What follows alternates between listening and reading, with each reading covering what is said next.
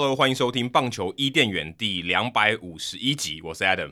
棒球伊甸园哦，不是棒球，我跟你讲棒球伊甸园哦，这个可以留下来。欸、我跟你讲棒球伊甸园吗？对，你刚刚讲棒球伊甸园两百五十一集哦。我想说你要放什么梗，结果不是。哎、欸，我我哦，等下我这个我我整个 auto pilot。对，这个可以。好，重来，重来。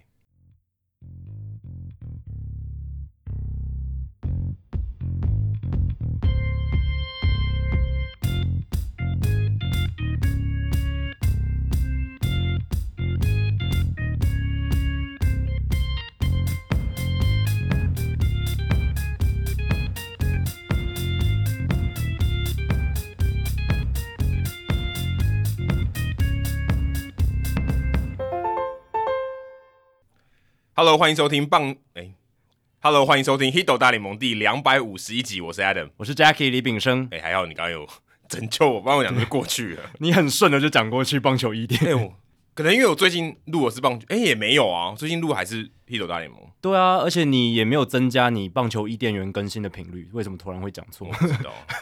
我们是全世界第一个中文的 MLB Podcast，每周一集和你分享大联盟的大小事。你会听到五花八门的主题，而棒球记者、专家、球迷有时候也会上节目，跟各位分享独家的观点和经验，丰富你的棒球世界。不只看热闹，更要看门道。那这一集的节目呢，是由李斯特小七赞助播出。哦，其实他有来那个留言过哦，有啦，然后是那个听众信，信箱吧，好像有，对对对对。可是我不知道为什么他叫李斯特小七，小七，李斯特小七不是小七哦，李斯特小七。哦，那他有赞助我们。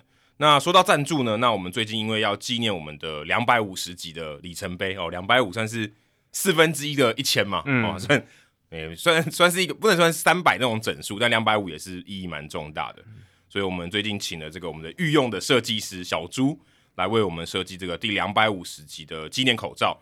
那如果你在一月份的时候开始哦，这也就是等于说第一期开始赞助我们的话，我们的三百元、五百元还有一千元的方案的话呢，我们就赠送你我们特制的口罩十片，那因为这是只送不卖的啊，如果要卖口罩的话是要有这个申请执照的，对，所以这个是只能当做赠品的。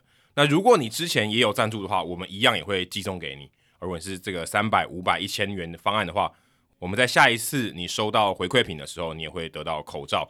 那我预计是送三片了，嗯，因为我们这十片就太多了，对，那可能三片。那如果你有机会参加 Hito 大联盟的实体的活动的话，你就可以带出来。对，然后其实我们这一次也是希望透过这个口罩来进一步拉更多人来支持 Hito 大联盟这样子。然后，如果大家对于这个口罩的样式好奇的话，其实 Adam 已经在我们的社团有 PO 了。如果你还没有加入社团，赶快加进来，就可以看到社团里面 Adam PO 的那个口罩的设计，其实是非常漂亮、非常有巧思的。哎，我发现上一集我们那个纹身大叔有聊到我们的社团嘛？对。突然蛮多人加入社团的，对因为之前可能很多人有听，可他们不见得有加入社团，嗯，因为我们后来就比较没有宣传社团这件事情。是，那如果大家有机会进到社团里的话，你会得到我们更多呃可能拉里拉扎的一些聊天啊，或是一些可能跟赞助有相关的事情，这样子。没错。那如果你想要快一点拿到口罩的话，你可能在年后，如果你有机会。去未来堵到 Jacky 的话，搞不好也可以拿到。我我请 Jacky 拿个一两百片在身边，OK，对，好不好？随时遇到朋友、遇到听众，直接发。对对，就是我们变成一个公关品。你有机会遇到我们，那如果像像我的话，你可能可以去这个我们之前我在那个呃棒球伊甸园里面有提到的漂浮台北这个酒吧啊。如果你有机会在那边遇到我的话，哦，你也可以跟我拿个口罩。嗯、现在口罩蛮需要的哈，在我们录音的这一天。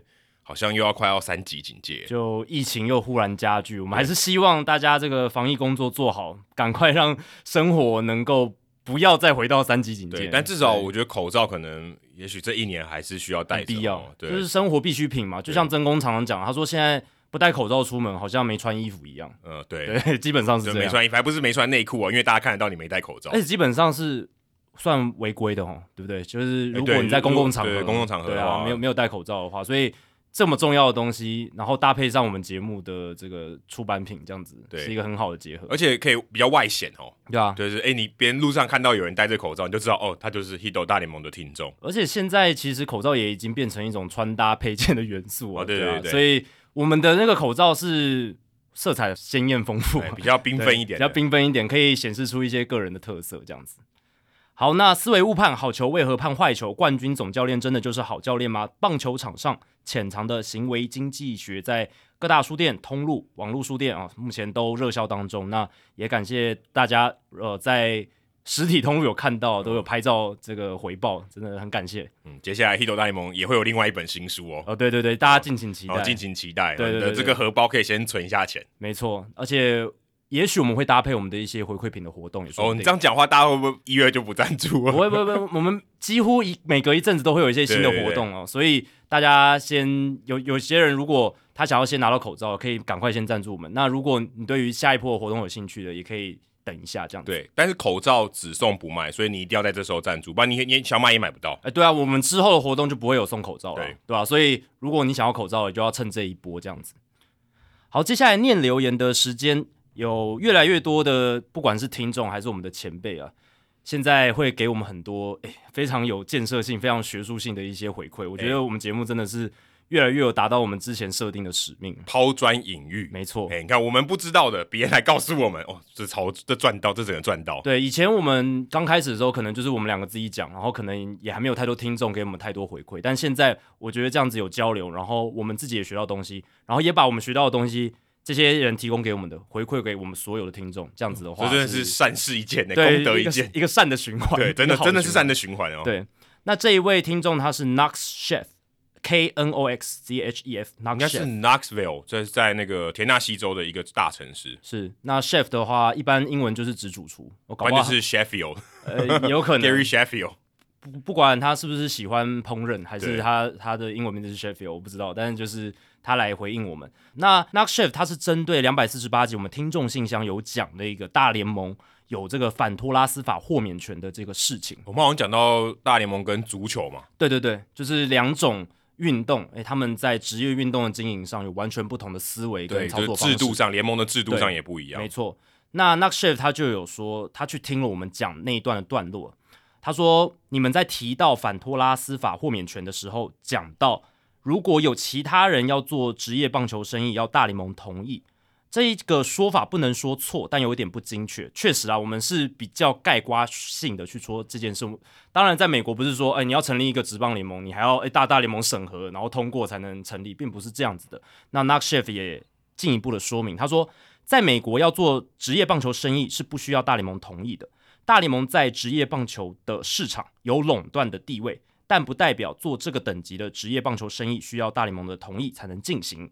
只是大联盟的经济规模已经让其他投资者没有办法顺利进入最高等级的职业棒球市场，但小联盟或独立联盟的市场进出还是很自由的。那他也提到说，不代表不行进入，只是有很大的机会没办法在最高的职业棒球层级生存。就是你如果今天成立一个哦，我号称我也是跟大联盟平起平坐等级的大联盟，但是你要跟他原本的大联盟竞争就非常困难，基本上很难生存。这样就像如果有 P League，然后他的这个等级已经高到 T One 进不来了，那就是就差不多这种情况。没错，那我也有稍微查了一下，就发现说，其实一九九八年美国有通过一个法案，叫做 Curt Flood 法案。那这个法案呢是在克林顿总统任期通过的，在国会通过。那它其实是有否定掉棒球以前所拥有的一些反托拉斯法豁免权。包括了就是球大联盟球员这个谈合约的这种，就是大联盟本来保有这个垄断，他现在是有把这个取消的，在一九九八年那个法案。不过在那个里面呢，他棒球大大联盟还是保有了几个反托拉斯法的豁免权，包括、哦、等于有点拆开来哈，对，就拆开来。包，对对对，就是大联盟本来的豁免权是几乎所有很多的事项，他们都可以获得豁免，不管是商业的或球员面的球员合约，对，对。这这一类。但是后来，在一九九八年的法案之后，他们就只剩下 expansion，就是所谓扩编球队的时候，他们有这个垄断的权利。然后还有小联盟球员的谈薪，他们也还有垄断的权利。所以之前不是有美国在通过什么基本劳工法案可以调薪的时候，小联盟球员就不适用。小联盟球员不适用，因为他们是就是大联盟有这个垄断权啊，所以所以才会变成这样。他们等于没有办法议价了，因为他就是只能到这个小联盟了。因为美国的好像是法院认定，就是说。这些小联盟球员不在那个劳工法案的一个范围里面，这样子。然后还有一个豁免权是 franchise relocation，就是如果大联盟想要让旗下的一些球队搬迁的话，他们也可以去垄断，他们决定说，哎，你要搬去哪，你要搬去哪，这样子。嗯、但是还是要他大家讨论过，对，要讨论过的。嗯、像运动家，像运动家搬到拉斯维加斯一样。但是就是这个大联盟这个组织，他们可以自己内部去讨论，自己去单一来决定，是不需要受到其他人的影响。所以只剩下扩编。还有搬迁以及小联盟球员，他们有这个豁免权，这样子，这是在一九九八年之后。那 Knox Chef 他再继续讲，大联盟的商业行为豁免与反托拉斯法之外，是源于一九二二年，一九二二年就是我们讲的那个联邦联盟，他要挑战大联盟的地位的时候所出现的嘛，就是那个时候法官认定大联盟他们不是一个有洲际之间的商业活动的一个联盟组织哦，所以他们是可以。获得反托拉斯法的豁免。那在之后的一些球队迁移案，因为球队迁移必须要大联盟老板会议通过，所以有以下的案件。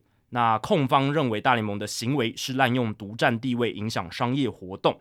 哦，例如在一九九五年，圣荷西 （San Jose） 的这个城市，他们有跟大联盟去有一个官司这样子。嗯，但是。法院还是在那一次的官司认定说，大联盟的商业行为仍然是豁免于反托拉斯法，这就是我们刚刚提到的嘛，就是他们可以控制这个球队的迁移。对，对，所以那个时候法院还是认定反托拉斯法豁免权是有的，等于就是不用公平竞争了，没有人跟他竞争，对，对，没有人可以跟他们竞争。那其实，在一九二二年的判决出来之后，美国法院有判决认为这是一个推理上的错误，就是一九七二年 Curt Flood 跟 Boy Coon，就是大联盟主席的这个官司。但是呢，那个时候法院又认为这个应该是国会要去处理的事情，立法者应该决定的事情，而不是由法院司法单位来处理的事情。所以等于是踢皮球啦，司法单位把这个皮球踢给了立法单位。所以那个时候法院是遵循一九二二年的判决。所以一九七二年的那一次官司，法院还是认为大联盟是有反托拉斯法的完整豁免权。对对对，等于就是保障了大联盟的唯一的地位了。没错。那所以 Knox Chef 他说到，如果今天有另外一批投资者试图介入大联盟等级规模的市场，而大联盟用其垄断优势来阻碍那群投资者的商业行为，大联盟的反托拉斯法豁免权是有可能被推翻的。你只要去告大联盟，就有打官司的机会。对，那还是有可能推翻，只是现在还没有人做到这件事情，可能也没有办法做到。对，可能只能等大联盟比较衰败的时候。没错。Chef 也提到说，只是因为历史因素，大联盟近几十年都没有外来的竞争者。那你看 NBA 过去是有 ABA 的竞争嘛？对，这个就是很明显。虽然 NBA 最后还是打败 ABA，变成一个算是独独大的联盟，对，只是它中间还是有挑战者出现。NFL 之前也有。对，那大联盟内部的商业行为就是豁免于反托拉斯法之外，就是我们刚刚讲的限制这个小联盟球员啊，还有迁移球队，还有扩编这件事情。那这一集就是他讲了第两百四十八集，提到欧洲足球俱乐部的升降制度，其实跟美国职业运动的运作制度来相比非常有趣。因为欧洲国家还有他们的社会，基本上大多是社会主义传统，有很多的社会福利嘛。但是他们在职业足球上面反而非常非常的资本主义。你球队战绩不好，就是降级，甚至就是关门倒闭。这个我们在那集有讲到。当然，所谓的豪门球队就没有这个问题了，但制度上啊是非常鼓励这种资本主义式的竞争，但是反而在整个社会体制非常资本主义的美国，他们的职业运动像 NBA 大联盟这一些，反而是社会主义为主，有这种收益分享制度，还有这种计划经济的这种理念在里面。简单来讲，就是社会主义偏向公平啊，对，就是公平。那资本主义就鼓励竞争，对，这但有点二分法，但是基本上我觉得，如果你要这样理解，就是这样子，因为。你说，如果大联盟要公平的话，呃，他就是现在这样的做法。对，但如果他今天就把这些呃可能一些规范拿掉，洋基队可能变得超强。对，因为还有一个就是我们之前讲到的，因为美欧洲足球他们是一个开放式联盟，对，他们可以球队来来去去。但在美国这些职业联盟，它比较封闭，就是保障，它就 franchise 的一个制度，嗯、我给你权利进入我们这个联盟。那在这个封闭式里面，因为竞争本来就比较少，我为了维持这个公平性，我需要做一些。社会主义的这种规定，对，也也不希望你淘汰掉，因为如果你打得太烂，你照理来讲，如果你是以呃竞争的角度来看，他应该要被淘汰，因为他打的不好嘛。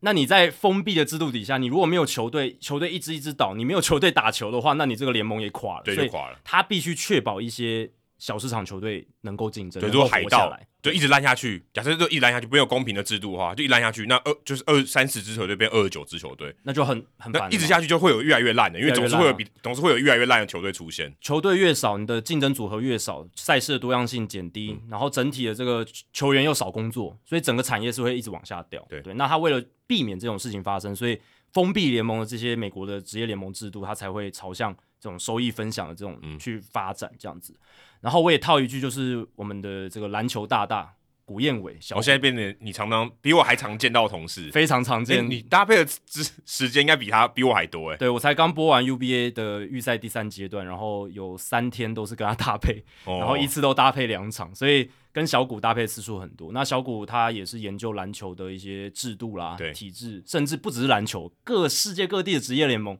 他制度他都有研究非常深入，对，因为他呃之前也有在 P League 就是草创的时候初期的时候也有在里面嘛。对，然后他就在脸书分享过，就是他常常也讲，就是美国的职业联盟基本上就是呃应该说美国的职业运动联盟就是在资本主义社会中的社会主义啊，就是我刚刚讲美国整个大社会的环境是资本主义没错，可是他们这些职业运动联盟是一个社会主义的一种样态这样子。所以，可是我觉得这也很正常，就是你。你不可能所有东西都都一样嘛，就是他的思想或思考的中心，嗯，可能都会一直在调整嘛。对，中国也是啊，对，是社会主义，可是事实上它的社会运作是超级资本主义，后来调回调过来的。对，所以其实我觉得都是在取得一个平衡。我觉得就是不能偏向一个极端太多。对，你看以前社会主义，他们刚开始社会主义，中国那时候刚接手中，就是整个大陆的时候。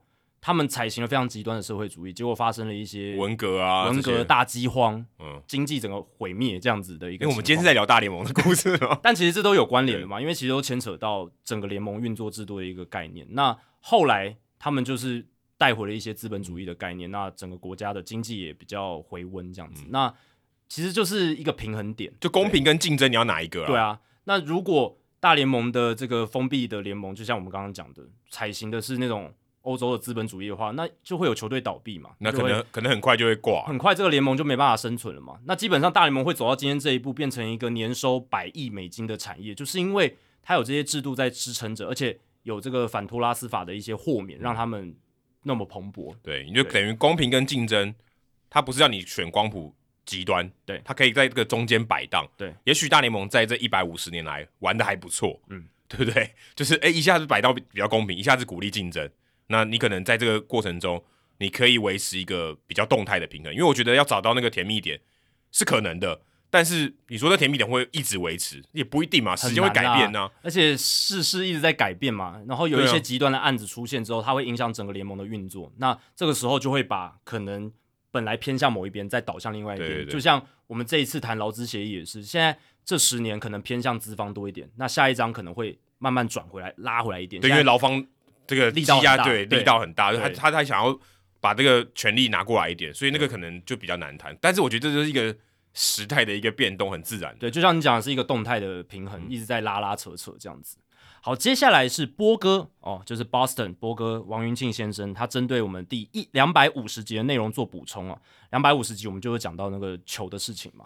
他说，日本职棒在二零一一年，就是大地震跟亚洲职棒大赛在台湾的那一年，三一一大地震，对，三一一福岛大地震那一年，他们在二零一一年改成统一用球，之前各队负责主场比赛的比赛用球，有的球队使用对打者有利的球。有的球队使用对投手有利的用球，那日本职棒为了统一比赛用球的规格，在二零一一年开始使用美津浓的比赛用球，而在国际赛的部分，那几年则是采用美津浓一百五十规格的比赛用球。所以波哥也是针对他所理解，在帮我们做补充，这样就日本职棒的这个二零一一年以前是用各个厂牌一起用嘛，然后他们的主场可以决定用什么球。后来是改成统一球的一个部分，这样子。哦，这个用球这种事情，我觉得好像好像只有棒球出现最多诶。诶，但篮球最近也有一些争议啊，就是那个 Wilson 的球，有些很多 NBA 球员说，诶，他们用新的球之后不太习惯，那个出手的感觉不太一样，哦、对吧？其实我觉得啊，这些球类运动，球这个球具是这个运动这些球类运动最重要的工具嘛，你可以这样讲，对不对？而且每一场比赛都会用到，每都要用到，而且，而且是共，而且应该说共同使用。接触的几率最高嘛，因为你每个人拿棒子、手套不一样，所以你不是共同使用。对，然后每个拿的拍子也不一样。对，或是要就是 NBA 的话就没有没有这些器具嘛，嗯、但是每个人的手也是不一样的。没错，但是基本上大部分球员，基本上所有球员都会碰到了，就是这个球的东西，所以他扮演一个重要的角色。那他的一个稳定性，还有他的一个制程，当然也要受到一些比较严谨的检视。这样，那波哥他也补充另一点，因为我们也有提到马里欧嘛，就是之前在成泰 Cobras 队的马里欧。我们在聊天的时候还聊，说马里欧陪你喝一杯。对对对，但那个马里欧就是，我记得是 Mario Encarnacion，我记得没错的话，那他那时候是在台湾猝死嘛，就是很不幸的猝死。他猝死，那波哥提供一个小故事，就是说那个时候球团有帮马里欧做完头七法会之后，安排翻译陪同马里欧的遗体一路飞回多米尼加。哇，这是一段超过一万五千公里的飞行里程。那一名翻译非常辛苦，不知道那名翻译是谁啊？对啊，该不就是他？该不会就是波哥本人吧？我不知道，应该不是啊，应该应该不是。当时成泰 Cobras 队的翻译，嗯，对啊。如果有机会可以聊聊那段故事，好像也还还蛮酷的。可以大叔野球五四三可以来考古一下，因为波哥有跟我讲说，那是一个蛮刻骨铭心的一段历史啦，嗯、就是一些细节这样。毕竟是客死异乡，对啊。然后球团的翻译还是很有心的，就是愿意陪他走完这一趟旅程。只是，只是我有点好奇，哎，嗯，就是头七法会这个习俗。办理后事处理这个这个的习俗，是马里欧他家族是可以接受的吗？你你懂我意思吗？对，就是、我知道，我知道，就是因为这为什么这感觉是第一时间就运回去还是什么？不是，或者这个应该是一个华人社会有的习俗。嗯，那他在这边是要入境随俗，还是应该要照他的方式去处理他的后事？可能那个时候当下，大家在台湾这些工作人员第一反应就是可能照着我们这边的习俗先走。对，因为这个应该是台，就是华人的习俗。对啊，对啊，对啊，头七是应该华华人习俗。可是我是不知道，在多米尼加那边，他们应该也是信奉，应应该是基督教、天主教、啊、之类的，对，啊、对，基督天天主教。所以我也不太清楚这边的习俗。其实我就觉得蛮蛮妙的，因为通常有些会有宗教的一些信仰，他可能有一些排斥性啊，嗯，对。可能在马里奥去世之后，也有跟他们家人立刻联系，可能有沟通一些相关的事，嗯、他们也可能也同意。然后我，我只是看到就觉得蛮好奇的。然后做完之后再回多米尼加这样子。然后日本职棒曾经提议在日本职棒球队的外籍名单里面增加一位亚洲专属的名额。哦，就现在跟那个之前 ABL 开始一样，有亚援嘛？对，就跟 T One 现在也有一个，就在亚洲的洋将。对，那波哥会谈到这个，主要就是因为我们有讲到，就是上一集跟文森大叔有聊到。就是关于日本职棒、韩国职棒还有中华职棒针对洋将的规定的部分。那他说，也就是在当时四名洋将之外，再增加一位亚洲籍的外籍选手。那当时呢，中华职棒跟韩国职棒同声反对，对，所以日本职棒其实有提提出这个倡议，蛮合理的，因为通常打的比较好的是日本人，那对，日本人占优势啊，对不对？对，那如果只能增加。一位亚洲籍的外籍选手，那就代表我们能输出到日本职棒的名额减少。诶，没有，我觉得像呃，刚刚我讲说，例如说，可能日本会输出到呃台湾跟韩国嘛，嗯，但是它比较比较有优势，因为它就是一个亚洲的额度嘛，嗯，所以台湾好的球员会被吸走啊，因为他进到那个日本职棒的。哦，对对对对对，应该是这样讲，反过来就是说，应该两边都有啦，就是比如说王国荣他就变成亚洲的外援，对对对对，他就可以。多安排一个人进去，对，所以这样的话对台湾来讲是比较不好，因为大家人会被吸走，就是会有 brain drain，也就是说 talent drain，这样子，就是我们的好的选手就会被吸更多过去，因为那边的门槛进入门槛变低。对对对，因为他就是有一个专属的亚洲的亚员的一个名额这样子。嗯、好，那非常感谢波哥的一个补充，接下来是真的留言了，新店 Nomar Garcia Para 他留言说 It's in the game，仿佛又出现这样子，当然是讲到我们上一集。就是又重新去讲 MVP Baseball 二零零五这套游戏了。那我刚好在后置的时候，我有把那个那个 EA Sports It's in the Game 加进去，所以应该能唤起蛮多人的记忆。而且后面我们社团超多人在讨论这件事。虽然我们节目已经是不止一次聊这个游戏了，但每一次聊都还是很多回响，这样就大家都蛮怀旧的，的至少在这一段上面。而且真的很多人都有玩过，然后很多人都因为听到我们节目，再把这个游戏拿出来。重温一下，对，呃，新店 Nomar Garcia Para 他说，听到 MVP Baseball 相关人物介绍，勾起了许多回忆。这几代的游戏陪伴我从大学一路玩到研究所，甚至到毕业后都玩了好长一段时间。包含 Jackie 说的中职模组，尤其二零零五年这一款真的是经典。张道的角色也让人想笑，玩了好久才知道原来这个名字真有其人哦，就是上一集 Adam 有介绍的。然后 Garcia Para 说，听完节目后都想重新将游戏安装起来，当年玩游戏的那台电脑都还在，配上一台古董级的巨大 CRT 荧幕，现在应该没有人这个有这个东西了。第二次来留言，上一次是用零八一八这个名称。球季虽然结束了，但节目的内容依然精彩，也很开心。前一阵子收到赠品，谢谢两位主持人的用心，祝节目收听长虹，做得长长久久。好，接下来是 What Crew，他说回应取标题名，我这个看不太懂哎，我我也不知道。入门期都是找喜欢的球员段落听起哦，应他应该是说他要回应我们，针对我们通常录节目之后会取一个节目的名称，哦、我们节目名称怎么下的哦？因为他这几个字，他这六个字是放在他的标题里面，对对对，所以让我很有误解，说回应取标题名跟因为他刚好就放在标题。它是有什么关联性？其实没有，他是在讲我们怎么帮我们节目下标的。哦，我们每个单集的我们标题、看懂了？你是刚刚看懂了吗？对，我刚刚才看懂，因为他讲第一句嘛，他说入门期都是找喜欢的球员段落听起，我就想说他可能是在看我们节目叙述，我们这一集有讲什么内容，他想回应这一、哦、真的豁然开朗。对对对，那挖苦他接着说，因为有时间轴非常方便，耳朵习惯后慢慢往回补，现在有最新集数都直接点。所以，要是标题一连串乱码，大概也不会发现吧？哦，就是他没有看标题选节目了，他就直接听就对了，他才不管说，哎、欸，我今天呃，我我们节目叙述明天讲什么，他不管。哎、欸，但标题我们是有。有用一点、欸、有巧思的，有巧思的，可以看一下，会心一笑，再点开来听。对对对，对啊。但有时候蛮隐晦，有时候蛮直接。但我必须说，我自己听我喜欢的 podcast 节目，我基本上我现在也是，我不会管它标题或者节目内容，我每一集都听。可是我觉得标题有时候与来宾有关系啊，有时候看的时候会看来宾。假设我在挑的时候会看这个来宾，我想不想听这个来宾？对，有些人当然是会还是会选一下标题，对，看一下内容是不是感兴趣的。只是我自己的习惯是我就是专心听那几个节目，所以每一集都听这样子。一方面我们可能。主轴比较明显啊，就是跟棒球有关。没错。那 Walker 也继续说，另外前面有两三集，Jackie 讲着讲着分贝越来越大，语气高昂激动，想说怎么了？猜测大概是录制前刚主播完 live 的关系吧，余韵未减。不知道 Adam 剪接时有没有发现？而球季结束之后就恢复正常了。哦，这个我自己没有注意到。有啊，结果在录音的时候有发现，但我觉得还好，因为这就是一个情绪啊。对啦，就像我之前当下聊的话题有关。之前有人跟我说，我在驻美的时候听起来都很累，我是没有感觉啊。这是我真的也很累，没有错。可是我没有觉得特别有大家听得出来这样子。对我自己没有那么明显的感受，可能是球季期间播完球，那因为我已经很久没有在播球之前了，我没有那么。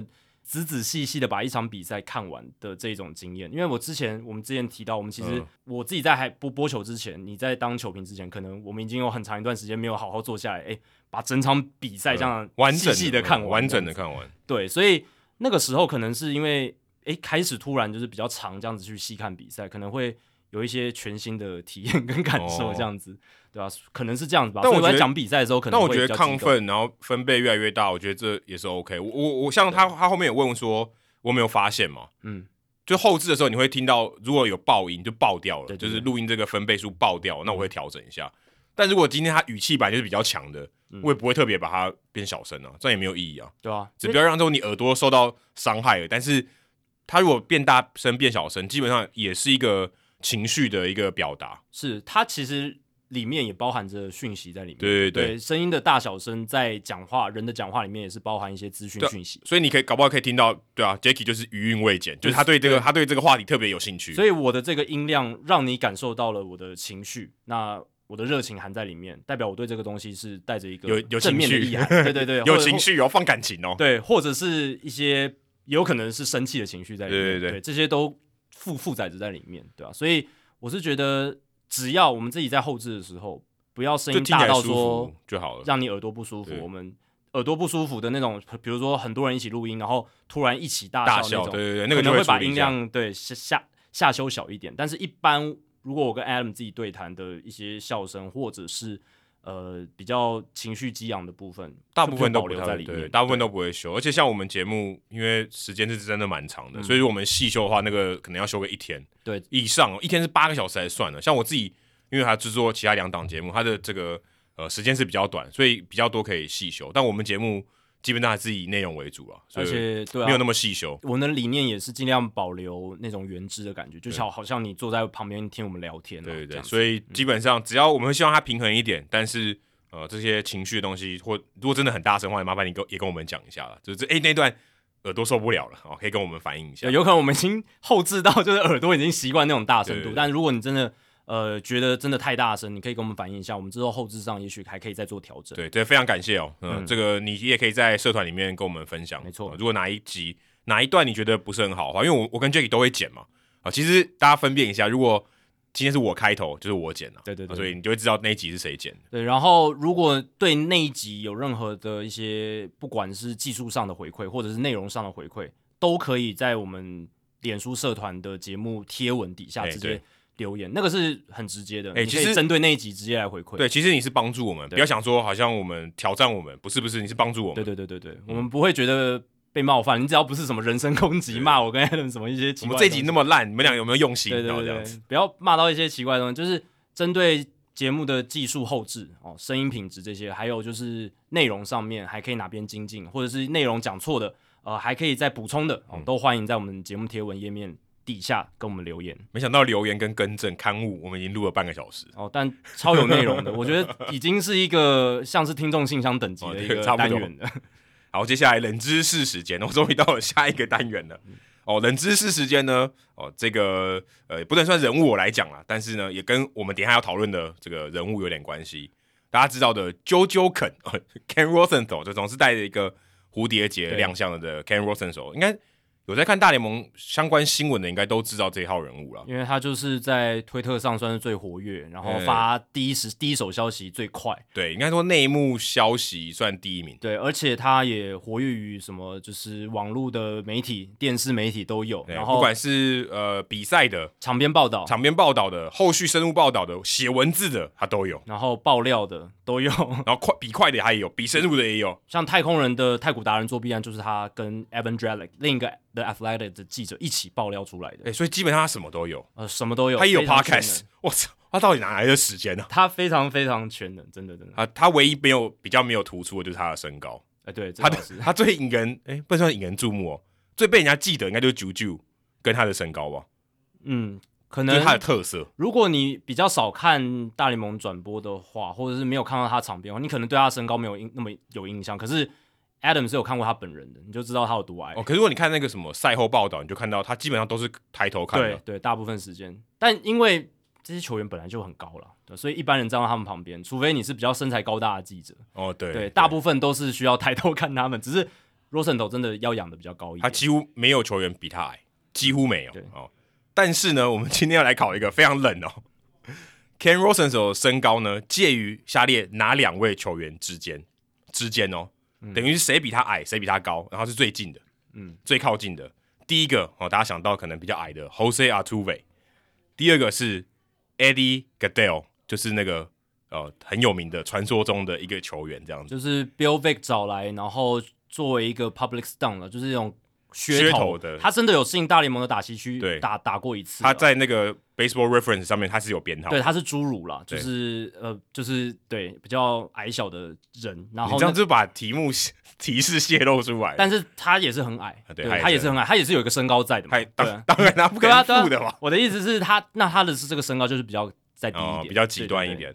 再就是 Dustin Pedroia 哦，这个也不高嘛，哦，小巨人。嗯，再是 Tony Kemp。应该是我除了 Altuve 以外能想到最矮的了。嗯，再来是 Marcus Stroman，哦，这个也其实也蛮矮的哦。对，那你觉得这五个里面，Ken Rosenthal 夹在哪两个中间？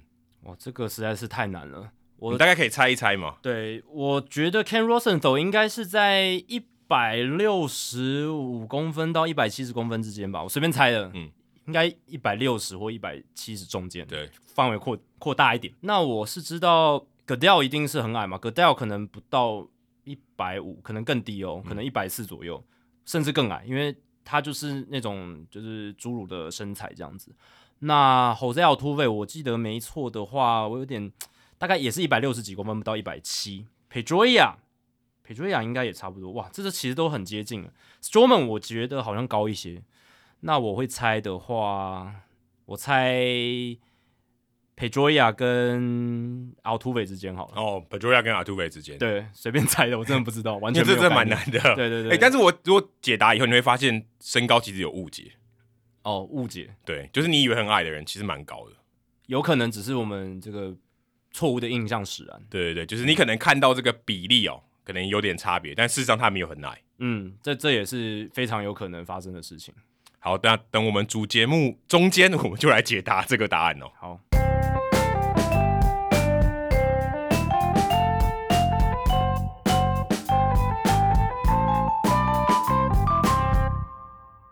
好，在我们录音的这一天，呃，台湾时间一月十号，哦，在这个大联盟有一个消息，当然不是球员签约的消息啊，是洋基队呢宣布，他们原本在新人联盟的打击教练 Rachel Balkovec，他担任洋基队一 A 的总教练呢。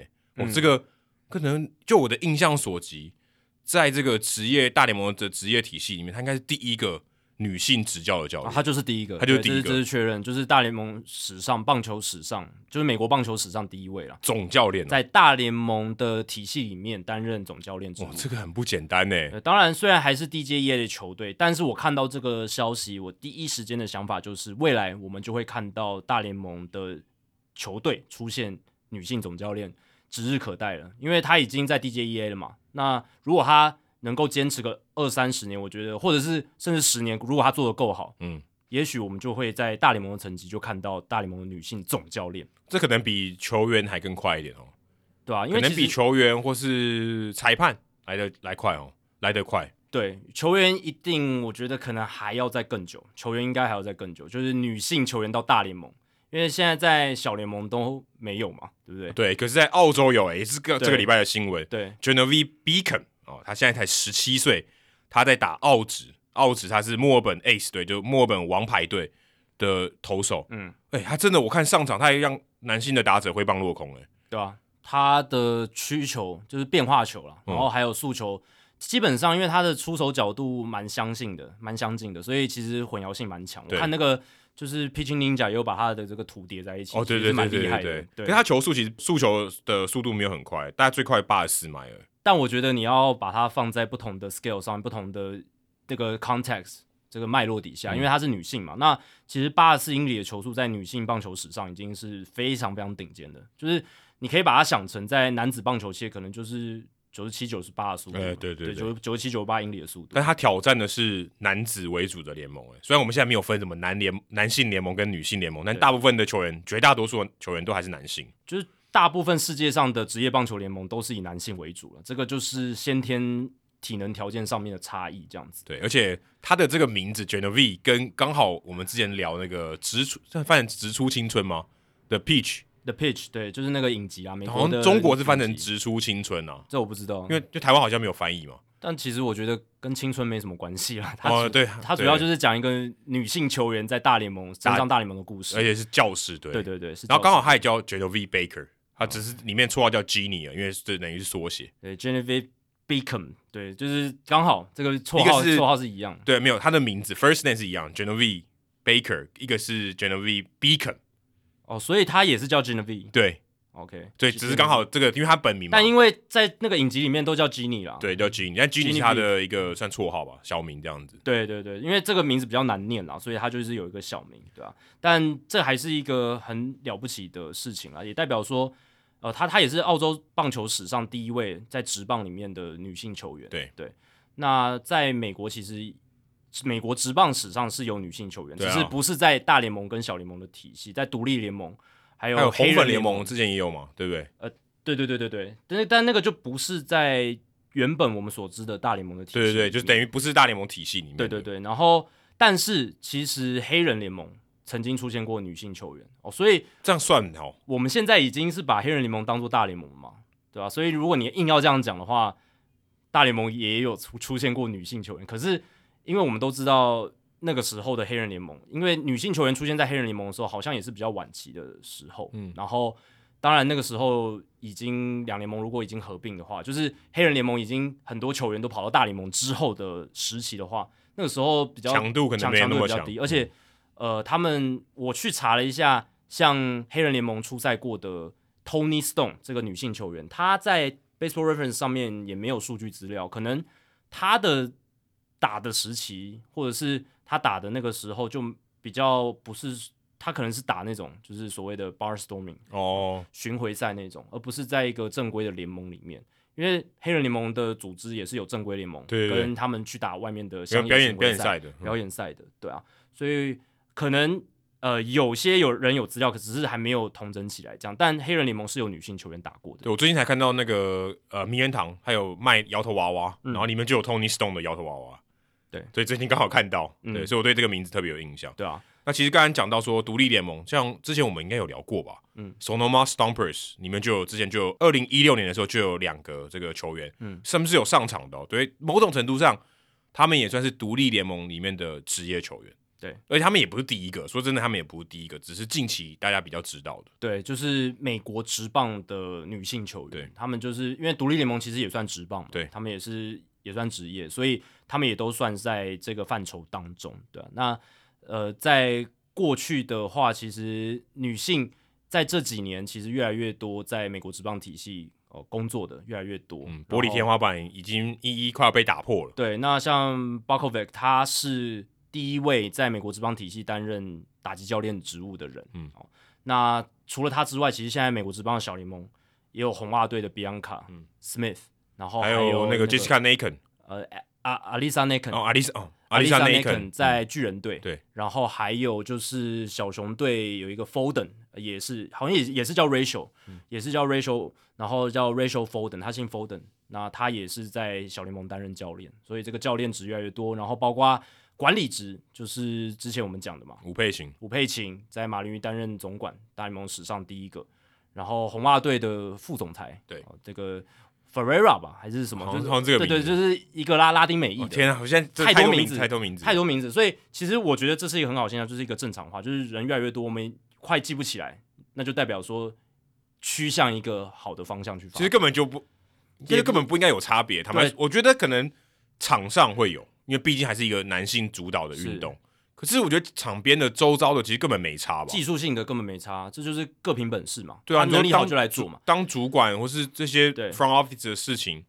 当球探这个没差吧？我觉得没差，就是而且有些女性就是性别上，我说性不是说经验上，而是性别上根本应该不应该是一个差别。性别不应该是个差别，而且就是在能力上，他们绝对不会输，甚至更好。对啊，有些人过这个人生决胜球都知道他女儿也蛮厉害的。对啊，对啊，对啊，所以是觉得这样子是一个正常化的现象。那大家如果对女性在棒球产业有兴趣的话，可以去听我们第两百零八集，我们有找刘伯君老师，嗯，在台湾非常有名的，在棒球圈有名的女性。来跟我们聊这些事情，这样子。那我们希望未来真的就是就是男女在棒球产业都是我们一视同仁，不需要说我们还要特别拿出来讲。只是现在我们还要特别拿出来讲，是因为他们做到的事情真的难度很高，而且我是很少得更多关注这样子。对，就很少见啊，比较罕见，所以你才会当成新闻。对对对，那如果以后多到就不是新闻的话，对不对？对啊，就像还有这个播报界也是嘛，就是在我们这个球季，就是二零二一年球季啊，上个球季。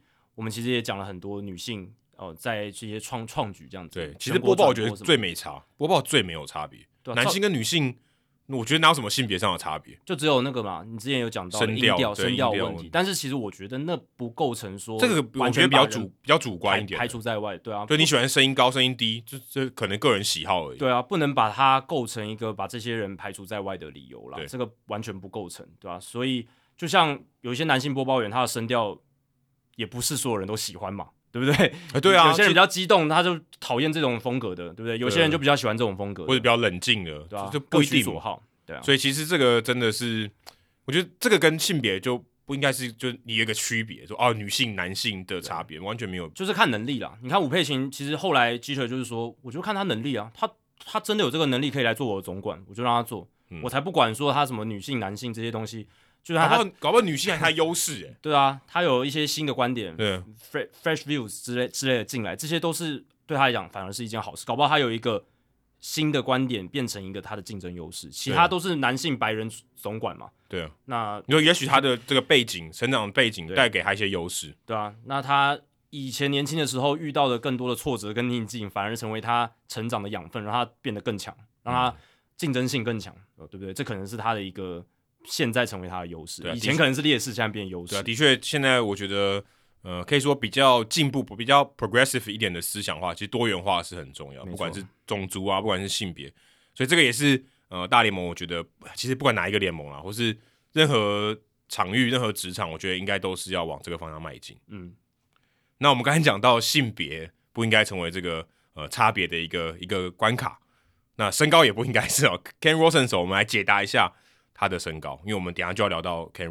嗯，你刚才猜是谁？呃，Pedroia 跟 Altuve 之间，Pedroia 跟 Altuve 之间，我来解答一下哦。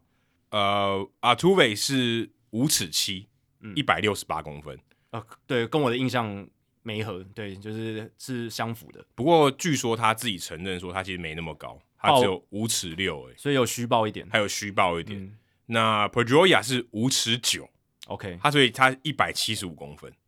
哦，那他其实蛮高的。那我猜的 range 其实蛮符合我想要的一个 range。OK，Tony Camp 也是五尺六，嗯，所以他比这个 Pedroia 矮。登记上面，对，他跟 Artuve 一样高，所以如果你打 Artuve 跟 Tony Camp 基本上是一样的这个这个标杆，视觉上也差不多。嗯，嗯那 Marcus Stroman 五尺七，其实他比 Dustin Pedroia 还矮。哦，这个就是比较不符合我原本的印象。对，你以为 Stroman 可能很高，我原本以为 Stroman 是最高的，但结果没有，他其实也蛮小只的哦。所以他在之前有一个什么呃，这个高度不能决定他的这个。伟大程度嘛，当然，对不对？他他之前有还有一个口，还有一个口号，四个字母的口号，有点忘了是哪一个。因为他最大的特色就是身高没有那么高。对，那 Eddie Gaedel 呢？三尺七而已，对对，超矮，对，一百零九公分。他是真的对侏儒，对 对，所以一百零九公分，这好球带非常非常的小，比我比我想的还矮非常多。我原本以为他还有什么一百三十几、一百四十几，结果没有。对，他不是小孩哦，对，他是小孩哦，成人的，他是成人。对对，他上场的时候二十岁了，所以其实他是成人。对对对。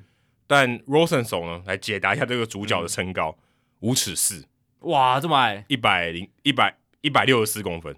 OK，所以他介于 Gaedel 跟不管是 Artuve 或 Tony Kemp 都可以。OK，对啦，其实如果你真的要认真理性去猜的话，应该要把 Gaedel 纳在你的选就是选择里面，嗯，因为这样比较合理。因为 Gaedel 最矮嘛，所以他跟其他人 range 一定比较大，那你猜中的几率比较高。只是我想说，猜一个我比较有印象的两个人，这样。对，其实像 Ozzie Albies 五尺八，也比 Pedroia 还矮。嗯，Cedric Mullins 也是五尺八。嗯，像 Jimmy Rollins 也是五尺八，其实都蛮矮的。对，但是都是一些蛮厉害的球员。对，对，我讲得出来，当然名字比较都是都是明星级的。他们能打到这个程度，他们以他们的身高，其实对他们讲是个劣势啊，所以他们一定打得更好。但也必须说啊，这也凸显出棒球运动其实真的。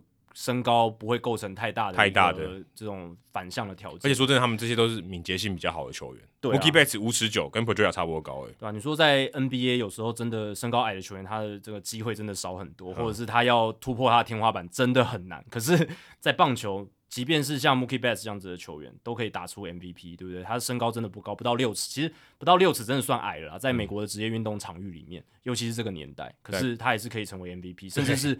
阿图韦是 MVP 啊，不要把阿图韦给忘了。甚至过去七八年以来，Mookie Betts 算是全联盟第二强的，仅次于 Mike Trout 的球员，嗯、对吧？所以这个是真的很扯，一个全世界顶级的联盟里面第二强的球员。说真的，他如果穿衣服走在你面前，你完全不会觉得他是一个运动员，因为我有看过他本人啊，嗯、所以他就看起来超瘦，很虽然很精壮啦，对对对，然后身材也不起眼。但你衣服穿起来，你看不到他肌肉的时候，其实。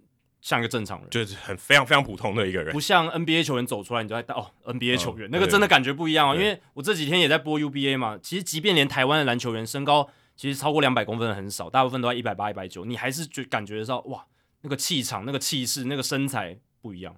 但是棒球员真的相对来讲，穿上便服平凡许多。哎、欸，可是 Ken Rosenthal 气场很强哎、欸。对对，一百六十四公分，他气场超强。他一直都是绑着他的啾啾麦啊，对不对？就是那个啾啾的那个啾啾肯，啾啾肯，对他的那个 那个啾啾一直在他身上就很有就很有他的个人风格特色。哎，他真的可以说是算在在大联盟的体育媒体界应该是巨人，是巨人啊。他其实基本上就是，如果你比较熟 NBA 的话，用这个比喻就很简单明了，就是他就是 MLB 版的 Adrian Wojnarowski，差不多 Watch 差不多差不多，他就是大联盟版的 Watch，。基本上你就这样理解就好，因为我觉得他可能搞不好更厉害耶。但 Watch 很强啊，我必须说 Watch 真的是在 NBA，我觉得是第一把交易中的第一把交易，就是他已经真的是大神大神中的大神。那 Rosenthal 我觉得没有到，你说他山头比较多，对不对？我我觉得他竞争的也比较多。我觉得 Watch 的对，在 Rosenthal 这边，他跟他竞争，跟他可以接近他平起平坐的人比较多。那 NBA 里面好像就是 Watch 在。金字塔顶端，然后其他人都在下面的感觉。我自己目前的看法，哦、但 Ken Rosenthal 他如果说他自己第二，应该也不会说他第一了吧？应该没办法。对啊，Rosenthal 应该算算是这个业界最大咖的，至少在现在。对，Peter Gammons 他应该算上一辈前辈，而且前辈应该也是说他们的报道的风格取向也有也也不一样。但但是如果以第一线来讲，Rosenthal 应该是。目前第一把交易，应该第一把最强 MLB 这一边，嗯、可是 MLB Network 却选择跟他说拜拜，不跟他续约了。嗯、对，只因为他触负，他触怒圣上，可以这样讲吗？触、嗯、怒圣上，可以这样批评了这个皇上，也、欸、不能讲皇上啦，批评了联盟主席 Rob Manfred，就说啊，这个当时二零二零年因为这个疫情的关系，那时候说停赛嘛，然后一直遥遥无期，说到底什么时候要复赛，因为拿不出个这个时间表，然后跟球员工会。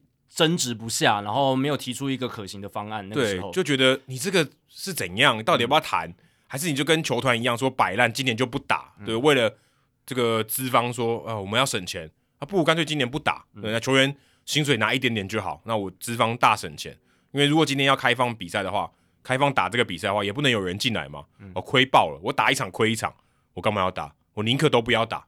那当时 Manfred 就有一种这种拖延战术的感觉哈。那 Rosenthal 就觉得很不满啊，就在 Athletic 上面大声的这个批评这个 Rob Manfred 啊，说你这个资方，他这边有讲到走狗了，但是基本上都是资方的打手啊，嗯、这个都是帮资方讲话啊，都都没有认真在做事情，都没有呃为了这个球迷还有球员的福祉去做一些事情，这个太不应该了，就重炮批评他，结果哎，算大联盟吧，MLB Network，因为是跟大联盟是算关系企业，就下这个指导棋说，哎，这个 Manfred。暂时做那个 penalty box，就跟你有看过冰球吗？嗯，如果你犯规的话，你有大概一段时间不能上场，好像有点做关紧闭一样。Rosenthal 就比较少上这个 MLB Network 分析当时的时事但但也没有人发现到这件事情。对，所以其实我觉得这篇报道本来是这个纽约邮报 Andrew Marchand 这个记者报道出来，那我觉得整个大家的反应有一点太过度了，就是我觉得他报道的内容，还有就是后来媒体的一个标题下的方式。我觉得有一点过度。第一个，大家好像以为是说，Rosenthal 写了那篇报道之后，才造成他被 fire。当然，这中间可能有点关联，但可能有一点，完全不是这样。就是他是合约到期了，然后 MLB Network 没有跟他续约。对，你可以说 Rob Manfred 确实在背后有操作哦，可能有说好，他合约到期了，我们就不要跟他。续约，因为 Manfred 算是 Rosenthal 在 MLB Network 的老板嘛，因为 Manfred 就是付他钱的人，对，付他钱的人。追，如果你要追溯到源头，对，因为 MLB Network 它的最大的股东就是大联盟，大联盟的股份持有百分之六十七，对，所以他是你可以说就是 Rosenthal 的老板，对。那但是、欸、应该是众多老板之一，他领很多的薪水。呃，对，可是大联盟就是最大的股东啊。哦，他他是我说 MLB Network 里面。这这一趴是大联盟给他很多，Athletic 有给他薪水。对对对，但我不是我说在 MLB Network 这边，Manfred 就是 Rosenthal 的老板。对对，那他有权决定说，哎，要不要跟这个人续约嘛？他可以 告诉旗下的这个人事说，不要跟他续约。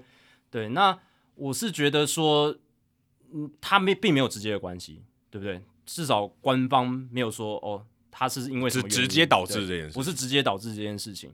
那我觉得比较有直接关联的就是二零二零年你刚刚提到的，他 Rosenthal 被。MLB Network 冰冻三个月，就是六月、七月、八月那个时候没有让他去上 MLB Network 这件事情，这比较直接嘛，因为发生的当下他马上就被冰冻，六七八月都没有，但没有人发现呢，就没有人发现，诶，他怎么最近都没上？可能是因为他们本来 Insider 就很多嘛，还有 John Heyman，还有 John Paul Morosi，还有 Tom Verducci。都还是可以上，还是可以去讲。那可能大家觉得，啊，有可能身体不舒服，或家里有事，或者那时候太忙了，Athletic 工作太多，Fox Sports 的工作太多，那时候根本没比赛。但是他 Athletic 要报道很多事情嘛，对不对？他可能要休息，或者他选选择休假一下，休息一下，对不对？就少上一点 MLB Network，所以大家没有发现，他是到八三一，就是那时候的交易大限回来，然后哎，而且大家就会觉得，哎。交易季要来了，Rosenthal 现身了，好像就非常合理这样子，所以所以也没有没有人就 unnoticed，就是没有人发现，啊、所以是被 Marchand 在相隔一年半之后爆出来，大家才注意到这件事。所以我是觉得这有点被稍微炒作的高了一些。可是因为他就是像我们刚才讲的是第一把交易嘛，对，你说今天我我 let go 就是我放走或者我就 fire 掉一个没那么重要的可能 third tier 的呃这个分析师，没人家觉得没什么。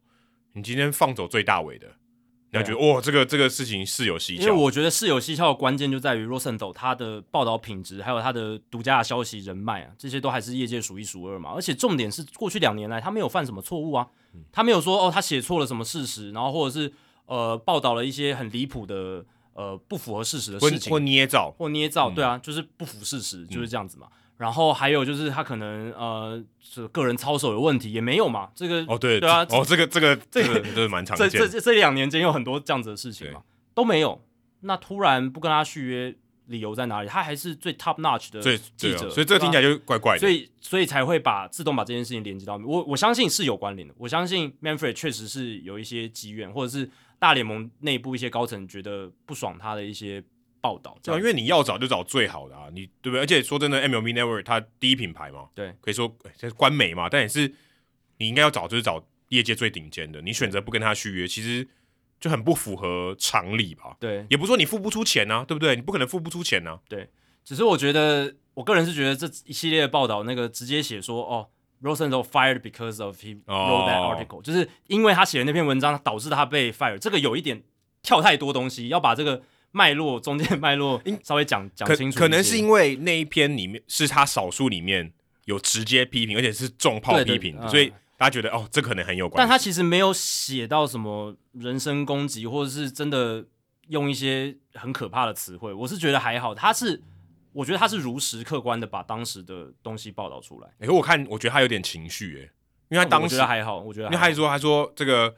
呃，你主席还讲说，这个世界大赛奖杯只是一块金属。我觉得这件事情跟那个二零二零年这个就是大家都有报的啊，是没错，这是事实，这是 Rob Manfred 自己讲。但他就把很多就是对于 Rob Manfred 比较对他比较不利的这个发言或言论，或是他可能处理这个 Jim Crane 的这个事件的一些做法，他觉得不比较不满意，他全部放在同一篇里面。嗯，但我觉得这就是一个如实报道嘛，就是说。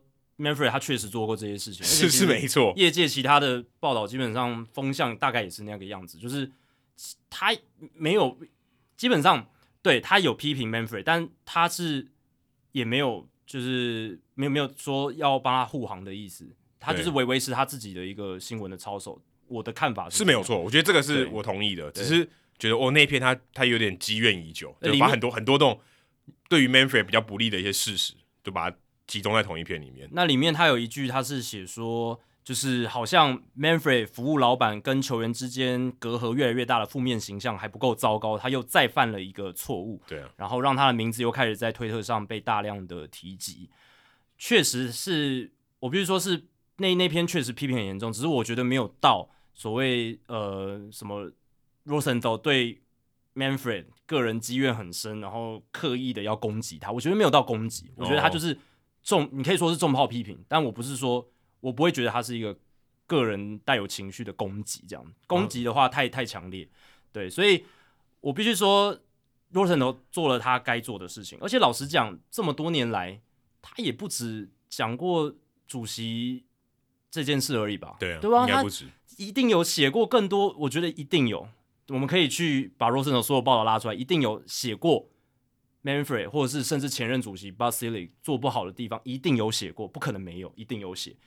那为什么就是这一次造成他不续约的一个状况？或者有其他隐情，我们都不知道。对，也有可能哦。因为我相信其他的记者，呃，应该是说也有很多人都上过 MLB Network，那这些人都曾经批评过 Rob Manfred。对，但我相信这些人日后还是会被继续邀请上去。那 Rosenthal 这一次，呃，被针对，我觉得一个原因就是他最大盘哦，这可能是他被针对的一个原因，这样子。但是，但是 MLB Network 这样做，你就会觉得官媒到底能不能批评他自己的官方这个联盟？你还是会有这种疑问吧？对啊，对啊，就说，哎、欸，如果今天 Rosenthal 假设啦，或者是 Tom Verducci 他想要保住他的饭碗，他少讲一点这种东西，或者他选择完全不讲，呃，我这个。对于联盟比较不利的这些这个角度就不提，对不对？大家就不知道，或有一些事实，我就不告诉大家。嗯、我选择呃某部分的报道，我也没有造假嘛。但是对于联盟比较不利的，我就不讲。哦，这种疑虑，我觉得对于乐听众可能会想说，哎，哎，这是不是讲了一些比较对联盟不利的东西？哦，这个人就被请走了。对啊，对啊，这个是一个这一个消息会带来最大的一个疑虑，就是。MLB Network 它的媒体的公信力会受到很大很大的打击。对啊，而且其实大家会往这个方向来讨论，就是 Rosenthal 是因为他批评 Rob Manfred 而被不续约的这个风向走，就是因为呃还有一个原因是 Rosenthal 他在自己的个人声明里面，他也有写到一句诶蛮耐人寻味的一句话，就是。我一直追寻并且保持着不偏颇的新闻专业 （journalistic integrity）。然后他说，我的作品跟报道内容也都反映了这个坚持。我觉得这已经有一些暗示了，对，就是暗示说他就是因为这个原因而被不续约。嗯，对，对，所以所以才会有这样子的讨论。那我自己是觉得说这一件事情会影响到 MLB Network 它媒体的公信力。接下来你看他们的报道的时候。基本上，关于大联盟官方的一些东西，你可能都要打上一个问号，就是他们是在美化，帮联盟做美化包装、吹捧、吹捧，还是他们真的在报新闻，还是他们真的在做理性的分析？对，或是真的有客观的讨论，对，客观讨论，甚至是提出合理的批评建议。因为如果今天哎我都不能批评，那这个媒体可能有点逊哦。哦，对啊，这就是我刚刚讲的报道独立性啊，它、嗯、的这个公信力，它的专业。那 MLB Network 是。可能是全世界最大的职棒电视台，应该没有没有其他对，对，对，这个这个我觉得应该都差很远。对，而且他们从二零零九年开播到现在，Rosenthal 算是他们开台元老之一，欸、就是这十三年来他都在那边。哎，你你把元老请走，其实也是大新闻了。对啊，基本上这也是一个战力很大的折折损哦。今天你不管再找其他人来替补他的这个 insider 的位置，我觉得都不可能超越 Rosenthal 他的人脉、他的地位、他的报道的。原创性，或者他他的那个独家消息的爆炸性，他自己的这个品牌，这个名字挂在那边就知道这个有一定的品质。对啊，所以 MLB Network 就是损伤超大的啊。基本上为了顾及 Rob Manfred 他的他个人的可能一些情绪，或者是一些更多高层的一些不满，他们损失的就是第一个，他们损损失的就是 Rosenthal，第二个就是他们的报道独立性，他们的公信力。哦，这两个其实是。一家媒体最重要的东西啊，对，就基本的。我觉得你对于一个媒体的信任，但像台湾，我觉得很多人看，例如说新闻啊，假设一般的新闻，有时候还会挑颜色来看嘛，对不对？对啊，这就是因为他有时候已经不已经已经已经不是公信力了，但是一个好的媒体应该是要有公信力的。是啊，台湾很多媒体已经失去了他报道独立性的一个价值，或是他就挑一些观众喜欢看。现在。大部分台湾观众都已经能理解到，他们媒体的素养已经可以足以去判读说哪一些媒体他在替哪一方说话，他背后的金主是谁，他有什么样的。这其实大很多都应该都很明显，这是基本的媒体素养。那在这样的情况下，MLB Network 其实也会落入同样的一个被贴标签的一个状况哦，就是基本上他以前还保持着蛮好的独立性，你会觉得诶，MLB Network 讲的东西。呃，除了球场上以外的东西，其实都还是非常符合这种报道的原创性，还有它的这种公信力。它的甚至有些是球迷也会疑质疑的地方，他也会他也会去挑战的。也邀请很多会批评大联盟的人上节目嘛，来跟他们讨论一些事情嘛。嗯，呃，例如说之前抓那个外来物质，对啊，外来物质他们也报道很多嘛。其实这这个宣传呢，对于大联盟来讲是一种伤害啊。批判性很高的东西，比如说。一些联盟修改规则哦，那像 Brian Kenny 他也会用数据数据去解读一些东西嘛，那他可能也会讲到一些对整个棒球品牌不是那么有利的事情。对，可是他们并没有去闪掉闪闪避掉，他们还是愿意去报道。因为说真的，他要闪避其实是可以的。可以啊，对不对？你如果真的要做官媒，你可以做的很彻底嘛。嗯，就是任何不利的消息，任何呃不 OK 的讯息，全部都屏蔽掉。对，这个有形有损形象的，我都不要。可是。大联盟自从封馆之后，第一个他们做的事情是官网跟 MLB Network 全部不做现役球员任何的报道跟消息，然后还有这一次不跟 Rosenthal 续约，再再让人感觉到这一家媒体被大联盟的管理高层或者是 Rob Manfred 直接掌控的成分越来越高了，有点紧缩，哦有点变成真真的有点越来越往官媒那个角度去走，而不是一个独立媒体的方向走，就是独立性媒体的方向去走了，就是。欸背道而驰，突然觉得有点庆幸，我们不是官媒哦。呃，对啊，对啊，这个这也是一。如果我们是大联盟官方合作的这个 podcast 哦，这个我们现在讨论的话题可能会杀头哦。就是对于我们来讲，我们这种媒体的好处就是我们有很高的独立性，嗯、我们基本上没有任何题目都我们自己选的，对，我们自己选，然后没有任何财团操控我们，没有任何金主操控我们，有我们的干爹干妈。对我我想讲的就是说，我们没有一个单一的金主来操控我们。嗯、那我们现在能够保持这个独立性，就是因为有我们的赞助者来赞助我们，保持这个独立性。我们也没有广告，嗯，这是关键。那如果我们今天开始接广告，如果我们今天开始接一些业配。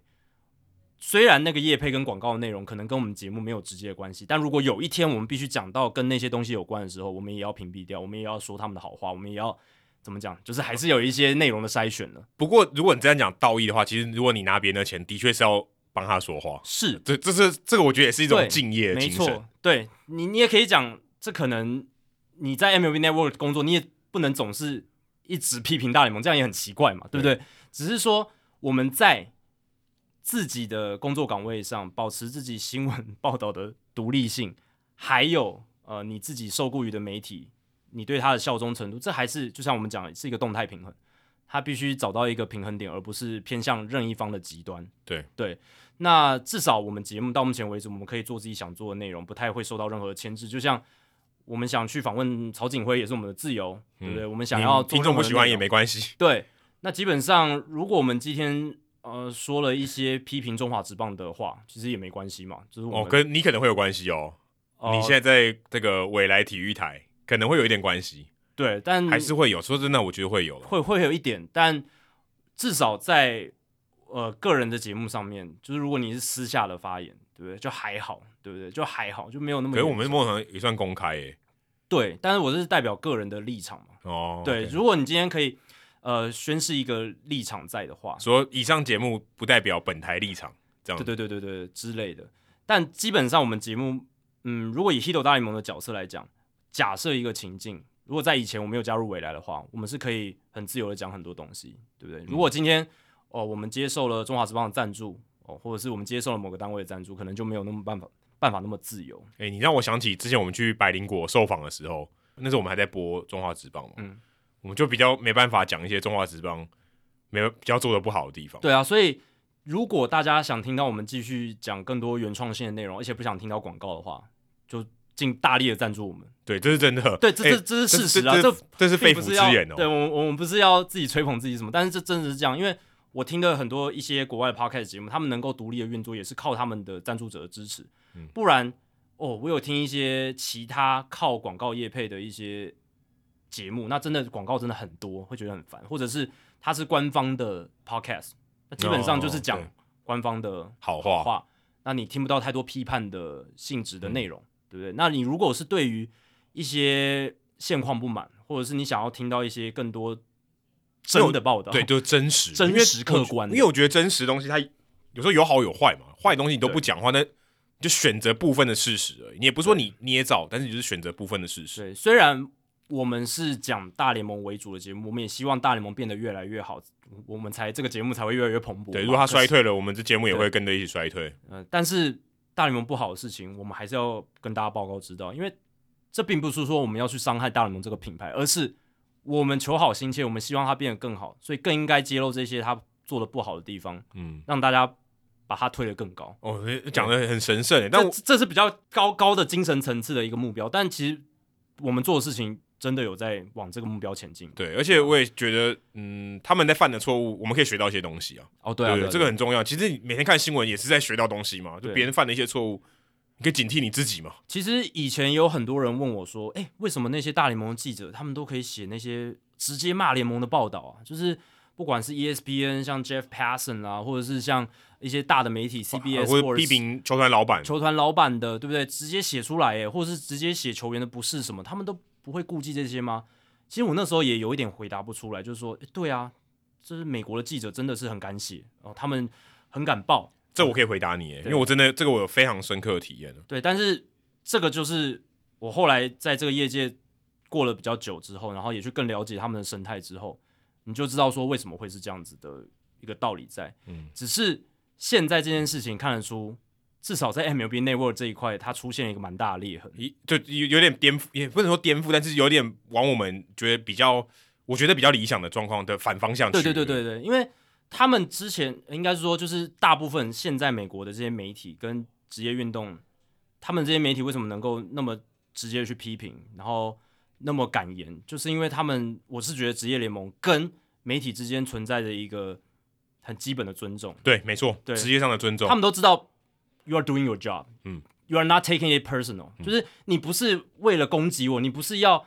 呃，损就是针对我，就是哎、欸，我明天投的很烂，你还问我今天表现怎么样？你是怎样，对，对不对？他不会这，他不会这样想。他尊重你的专业，他知道你媒体的工作就是要把场上发生的事情，还有现在正在发生的一些现象给读者知道，给外界或者你帮读者问一些问题。没错，那这些联盟也知道说，其实媒体是能够帮助他们的，对，对，是一个互利共生的关系。对，没错，没错，互利共生。那基本上我们在台湾遇到很多情况是，有时候啦，就是会。遇到说，哎、欸，面到很多的一些施压，哦，一些，嗯、然后就没办法讲很多事情。哎、欸，你这个不要写哦，对，你这个这个不可以写。你写的话，以后什么采访证不发给你什么？对啊，你就这个就拒绝这个往来户，就黑名单了。对，当然这不只是职业运动界，包括政商界，很多。你如果当记者的话，你可能都会有这样子的体悟。嗯，你都知道说，如果今天我要能够得到更多的消息来源，那如果我写了一些东西，那可能就这这个线就断掉了。对，应该说我们。如无论如何都要维持一个好的关系，就是我们彼此尊重，然后这个这个关系是好的。嗯，可是讨好对方哦，嗯，是一个很重要的关系。这个其实我觉得这个比例是不对的。对，就是至少台湾在这种媒体的运作上面，好像还是蛮受牵制的。我自己的感觉，嗯，对，受牵制的程度很大。那在美国，我是觉得他们这个基本的尊重，这个文化的环境已经建立很久。那基本上，如果你今天职业运动联盟，你要一去压新闻。你要去做一些什么私底下说啊，不要不要报，没没关系，我们我们怎么样私底下解决什么的，乔事情这样子，哦，马上就有其他媒体把这件事情爆出来，嗯、那更严重，你的职业联盟公关形象直接一夕间全毁，你也不用玩了，直接爆炸，直接爆炸，嗯、直接毁灭，对，所以他们有这样子的互信跟这种互相尊重的一个文化存在，但就像我们这个话题回归到这个话题的根本，MLB Network 今天做的这件事情，就是让这个互相尊重的这一种。机制这种文化脉络，它出现一个裂痕，对一个裂痕，大家嗯，你说是不是？对啊，对啊，这个是不是？我能不能信任 MLB Network 之后报道的东西？当然，你说哦，如果报道场上技术层面那个，他们还是很好的，对不对？有这些很好的分析师。可是，如果今天讲到关于劳资关系的东西，哦，你在帮谁说话呢？对，帮谁说话，他们可能会变成一个大联盟帮资方宣传的一个管道，对不对？就是说，其实我觉得要这样怀疑非常合理，非常非常非常合理。我觉得其实之前也可以这样怀疑嘛，真的可以这样怀疑。只是之前你可以说，哎，你看之前批评过大联盟的 Rosenthal，他还在 MLB Network 嘛，代表说 MLB Network 至少还可以接纳这些人，让他们继续在这边工作。可是现在看起来，哎，并不是这样，并不是这样。那搞不好以后，因为 Tom Berducci 以前也写过很多不利于大联盟报道，他就是揭露这个禁药年代的记者，哎，对不对？禁药年代基本上他二零零二年那一篇。报道出来之后，整个大联盟整个天翻地覆这样子，那他们也是接纳他，让他成为他们的一个首席分析师，对不对？那但是未来会不会 Verducci 的命运也会像罗森头一样？会不会杀鸡儆猴？对，如果现在劳资关系越来越紧绷，然后 Rob Manfred 看起来是想要尽量尽可能的去控制媒体的影响，甚至一些舆论嘛，因为你等于控制媒体就控制舆论了，因为官网。跟 MLB Network 基本上是一个非常非常大的力量。对，在没错，整个美国职棒的媒体的环境里面，我们台湾大部分的媒体基本上，而且照理来讲，他们其实公信力应该是最好的。对，因为我们台湾大部分媒体看外电，现在都直接上 MLB 官网。嗯，以前可能还会去看 ESPN，但至少我这几年在体育媒体的工作的经验是，现在台湾媒体看大联盟新闻，基本上常常会先就是直接先官网。那官网现在变成好像就是。资方大联盟这边办公室主席办公室宣传的一个工具，因为现在你看封馆了，他们就完全，我干脆就直接把所有现役球员的内容直接拿掉，让你没办法得到曝光，让你们的声音没办法被听见。对，说真的，如果你看你刚才讲的，没有提到，就是如果今天球员想要讲话，我也不看。对啊，我我的我的记者不去防你，啊、你你怎么？当然你可以透过你自媒体，可是这个就那个影响力有限嘛。对，你当然也是可以透过 ESPN、CBS 什么其他的大的媒体，可是。大联盟就是代表着这个业界最重要影响力的媒体嘛。大联盟官网现在变得多么重要，那现在现役球员少了这个发声的管道，哦，对，这个就是大联盟想要达到的事情，在这个封管的阶段，他就是要控制这个舆论，希望把这个舆论的风向能尽量往资方那边拉哦。球员贪婪，或者是哦，球员不应该要求这么多哦，我们站得住脚，我们大联盟希望还可以让这个产业运动下去，我们需要这一些规则什么的，对，所以哇，这件事情其实可以带出非常非常多讨论的面向，光光就是 MLB Network 不跟 Rosenthal 续约这一个点。我看到这个的时候，我去查一下 Rosenthal 的年纪，我发现他五十九岁，真的吓死我了。嗯，我想说，一个五十九岁的人，基本上跟真宫差不多大，哎，嗯，差不多。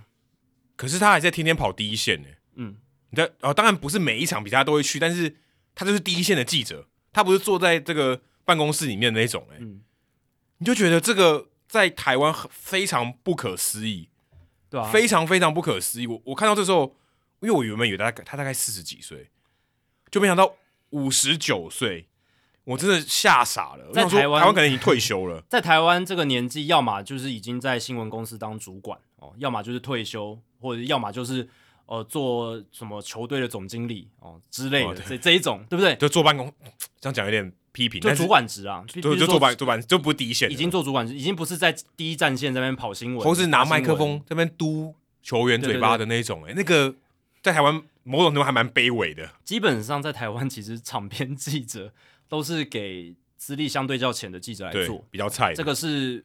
感觉就是一个业界的一个潜规则哈，然后好像是这样，生生态对，一个生态就是这样，对一个生态运作的一个习性是这样子。但在美国，你看不是，他们场边记者都最大咖，ESPN 场边记者是 Buster Olney，也是一个快六十岁的资深记者。我觉得很，我个人觉得很夸张哎。就是第一个，这个先不说地位哈，地位大家都已经知道了。问题是这个很累耶，呃，这是对啊，那个体力要求非常高。你一个五十九岁的。资深记者，超级资深的记者，你还愿意去这种每天，诶、欸，不是每天啦，但是长期的奔波，他每对他们来讲，每个都是客场嘛，对啊，就跟我之前跑驻美一样，我我一个三十几岁的肉体，我都快受不了了，嗯、他们怎么受得了？他们愿意去做这种事，但他们薪水很高了，对，但是但是这是一点薪水非常高，但是我觉得这种第一线的事情在台湾，你把它换在台湾，先不那些不管薪水那些东西，台湾根本没有。没有发生这种事情呢、欸。对啊，你看像 ESPN 还有另一个更老的记者叫 Tim Kurkjian，他是已经六十几岁，好像快要接近六十五岁左右了，更老，比 Rosenthal 更老、更资深。他也是在跑第一线啊。对。然后他常常就是说，他半夜只睡两三个小时，就是因为他们要从机场赶回家，什么要开车从机场再开回家什么的，他们还是这样在跑、欸。诶，一个已经六十几岁的资深记者，我觉得好，我觉得好夸张哦。就是这种这种产业到底是好还是不好？我就我都有点问号。但我必须说，就是。他们的报酬符合他们做的事情啊，而且我觉得还有一个是公信力是有其价值的，就是他们的个人品牌是有其价值，他的人脉也有他的价值。就是你的 title 如果说挂 Ken Rosenthal 冒号哦，后面那个公信力加十倍，对啊，那那那代表说这个东西他写出来是有价值，所以媒体要花更高的钱雇佣你。可在台湾这个我觉得没有发生，嗯，所以才导致说也没办法做到这么老，他也还可以做第一线，即便你想做，你也搞不好也做不了。就好像任何新闻都很容易被取代哦，任何人写的东西都很容易被取代。对，如果你要对，如果你讲残忍，你就是这样子。对，嗯，我会觉得台湾还是有一些资深老前辈的记者，他写出来的东西，我看到他的名字会诶肃然起敬，就会觉得诶他写的东西我愿意看，而且会觉得很有价值，或者是更有公信力这样子。像篮球界那个 Eddie 蔡，嗯，这位记者大大，可可他现在也是在官媒哦。对，可是在官媒，他之前至少。他写的东西，嗯，是有公信力的。至、少他在，他现在还在圆球城市嘛，好，好像那算是部落格，部落格嘛，对。至少他的东西是长期累积下来，然后是有是有业界口碑。嗯，那包括小谷写的东西，对不对？这这一类的，有一些人的名字你叫得出来。但小谷不是五十九岁啊？对，但是我相信他未来如果继续在这个岗位上奋斗的话。二三十年后，他能够达到那样子的地位。说真的，现在五十九岁，你可能这个辈分还有在产出东西的，可能真的只有真宫。对，我说如果真的最好的例子啦，就是他到这个辈分，然后他还愿意产出。你说像 Rosenthal 这样产出，根本不得了，根本无法想象。对，真宫基本上就是我觉得是一个在台湾最好的例子。你刚刚讲的这样子的记者，这样这样子的甚至真宫也不能以现在他的职位已经不能称为记者了。对啊，对啊，但是就是至少他有在产出嘛，嗯、他有在写一些东西，他有去采访，对，这个是他现在还有在做的。嗯、某种程度上还是有在做第一线在做的事情，对啊，那 Rosenthal 他虽然离开 MLB Network，但大家也不用替他担心。哦、他有人替他担心吗？他赚赚赚的非常多，而且再来就是他还有 The Athletic 的本业、嗯、，The Athletic 这个运动员这个网站仍然是最王牌的棒球的记者。嗯，当初把他从 Fox 挖过来，我那个真的是最大咖的。哦，也不算挖过来，因为他还在 Fox Sports 啊。对，但是他他，好像专栏就不不能在 Fox 写了。对对对，就是文字这一块部分，对文文字被拉到的 Athletic，但是他还是有在 Fox 电视上做场边记者，还有一些分析这样子。嗯、而且 Athletic 最近卖掉了，卖给 New York Times，所以他应该。哦，搞不好可以有薪资上面可以有一些增加哦。对，《纽约时报》以五亿五千万美金买下 The Athletic，对吧、啊嗯？这个也是这个算这个礼拜算是体育界的媒体界的一个大消息。台湾没有人在讨论呢，这令我觉得非常的悲观呢。有啦，陈子轩老师的那个社团，就是运动媒体社团，有有讨论一下但。但我觉得台湾的媒体，主流媒体很少，台湾的体育主流媒体都没有人讨论。我觉得，我个人觉得很悲观。我看到这个现象，我觉得超级悲观。对。就是因为这个是一个很重要的指标，哎，是啊，是啊，你就人家的体育媒体也不能说从零开始，嗯、但是他们从一个独立、相对独立的媒体做到可以变估值，被变成这样，而且甚至这个还是贬值的状况，之前可能更高，对吧？可能是因为曾经被估到更高，对，嗯，现在可能是相对还低一点的这个价码，它都可以卖到五亿五美金，对，大家应该有一个想象力，对，就代表说这个市场认定他们。有这样子的价值，对，我们如果就把美国市场除以台湾的这市场等比说放的话，我们也没有那个价值，没有一家体育媒体可以做到这样子。对，我说等比哦，就是他们的人口多少，我们人口多少，等比来算，我们都远远远不及。嗯，我们有一个哪一个媒体育媒体做成这样，可以卖卖出这样子的价格，对，类类比的价格这样子，对吧？所以这个也是我们可以值得去思考的。The Athletic 他们怎么样可以做到这样子的程度，让他们可以成为一个。呃，在《纽约时报》眼里非常具有价值的一个品牌，至少至少金钱的价值你看得到，就是那个数字。对，当然《纽约时报》他们要的是订阅者，那《The Athletic》他们是已经收集到了非常多的订阅者，嗯，包括我们两个，对我们也是。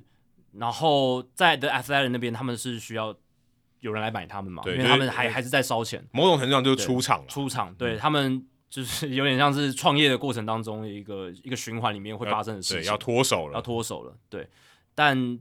总而言之来讲，对两对创办人来讲，对 The Athletic 的创办人来讲，是一个好的消息，对不对？嗯、是一个好的发展。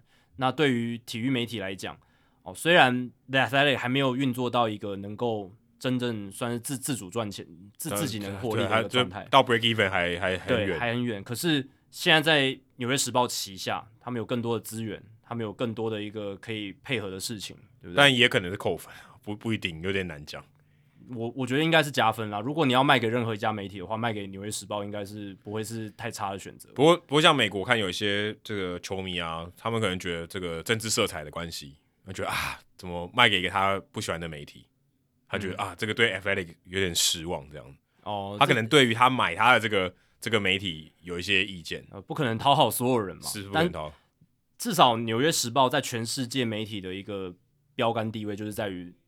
他们要走订阅制，嗯，而且他们走在最前面，是他们过去这两年获得蛮多成功的，是那当然受到川普政权的一些影响，可是至少他们要在大家觉得不可能发生的事情里面想把它实现，因为因为所有人都不看好订阅智能成功嘛，媒体在这个年代里面，欸、那我们算什么？我们现在某种程度也算对，但一半了。主流很多的媒体人都认为这不可能成真，是他们都觉得会失败，但是《纽约时报》至少他们证明。他们现在做到，还还在这个路上走，还没有死掉，对不对？那他们再把 The Athletic 拉进来，代表他们也是想要去扩张他们的影响力，嗯，在体育这一块。而且我想要做一个总结，就是赔钱货，对 Athletic 绝对是赔钱货，对不对？他现在是烧钱的状态，嗯，但它是有价值的。对啊，你不要觉得只有赚钱的东西才是有价值的。对啊，就像我们一直在聊大联盟的球团，他可能营运上赔钱，可是他。球队的估值一直在往上加，所以我觉得这对于大家可能做很多事情都是要有这种心态。对，就像我们做 Hito 大联盟，我们也是烧钱啊。对啊，但但对我们来讲大赚大赚，甚至很高的价值，对价值上是大赚的。对，所以大家的对于价值的概念，不要一直停留在金钱上面，不是不是赚钱才有价值。对对对对对，就是一直被钱这个框架锁住，有一些价值是。其他方面的，但是我们刚才讲还在回归，因为他给他五亿五嘛。对对对，当然 那五亿五是评估价值的一种方法。对，我我的意思是说，不要一直局限在钱的这个框架。当然一切都跟钱有关系，可是你可以跳脱出来，看到更多不同的面向。有一些价值是无形的。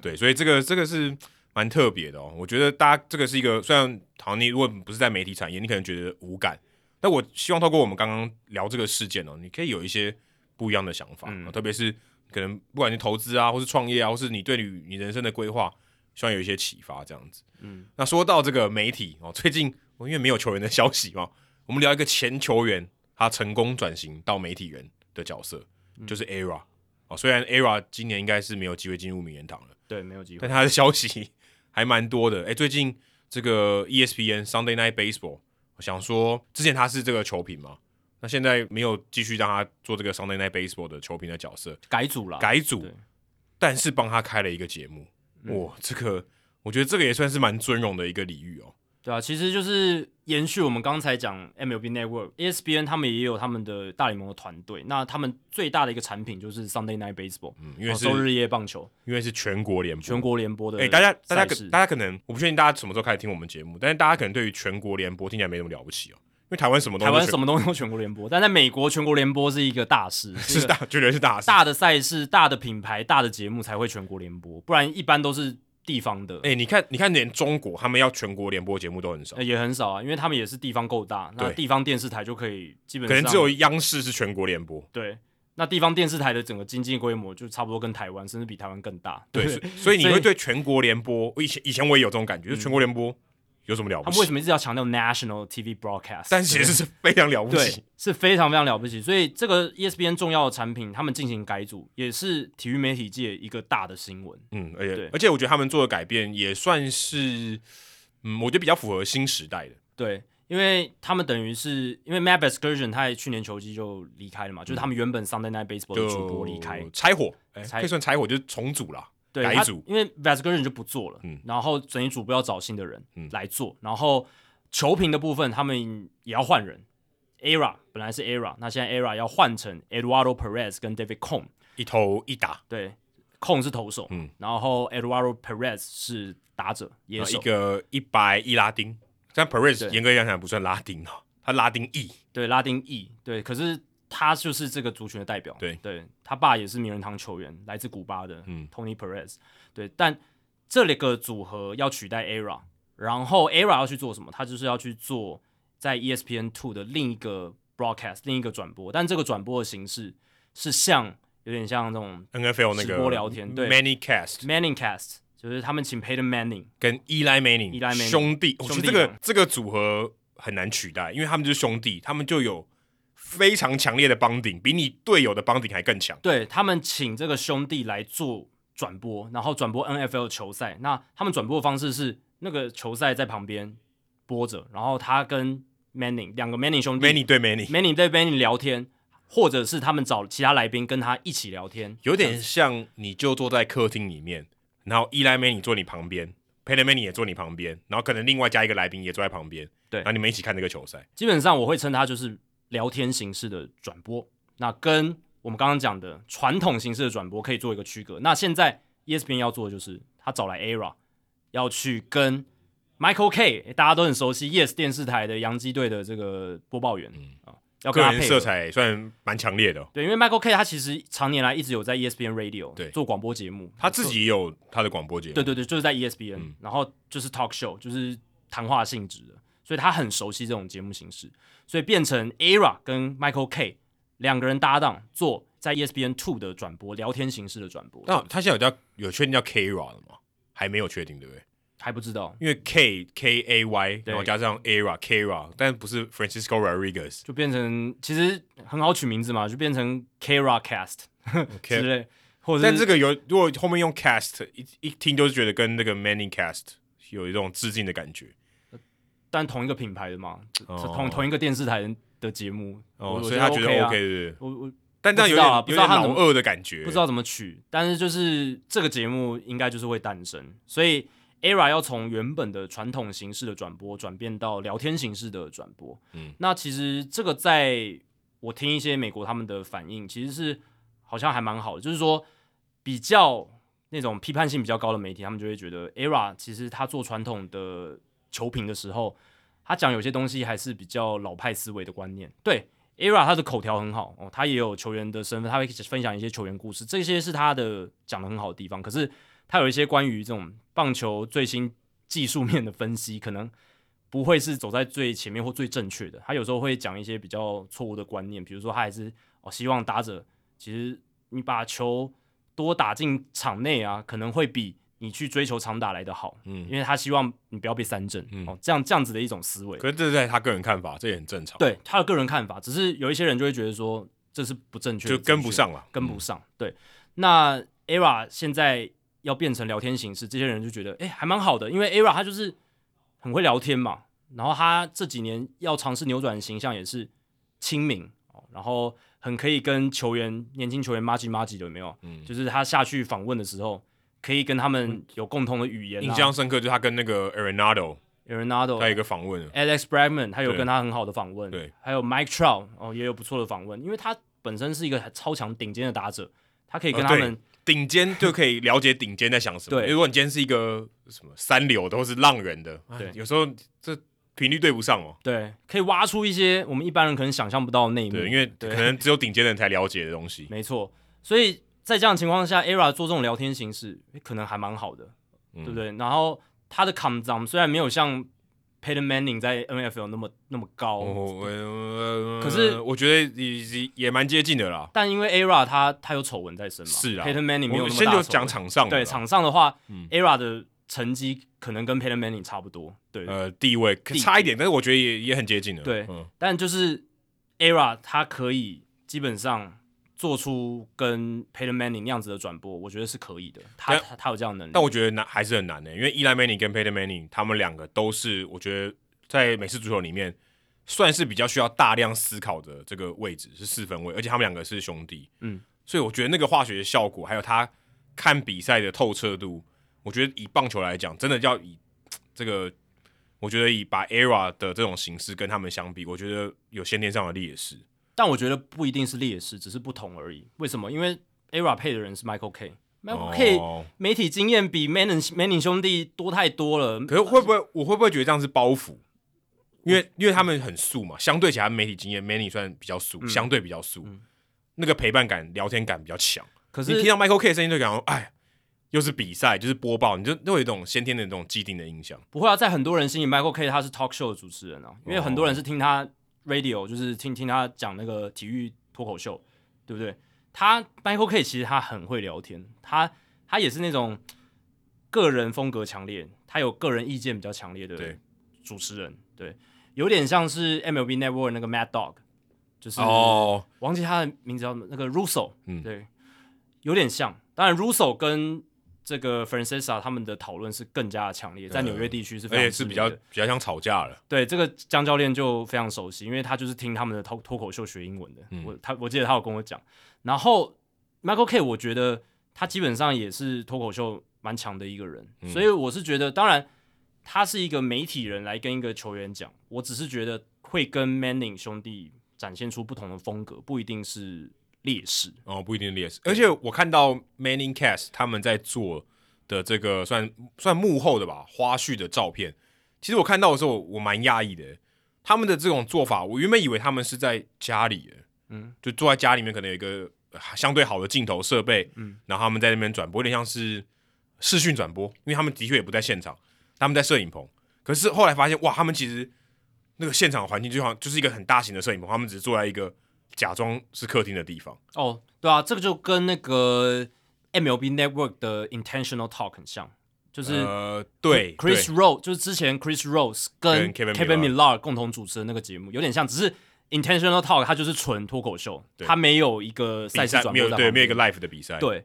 那但是其实整体的调性很像，就是两个人在那边拉赛，然后可是 Intentional Talk 它那个。这个来回的频率更高，因为比赛的话可以用看的。对，而且他不用讲比赛嘛，他可以更 focus 在对话上面，而且他们有时候直接访问球员。那 Manning Cast 他还是偶尔要顾一下比赛。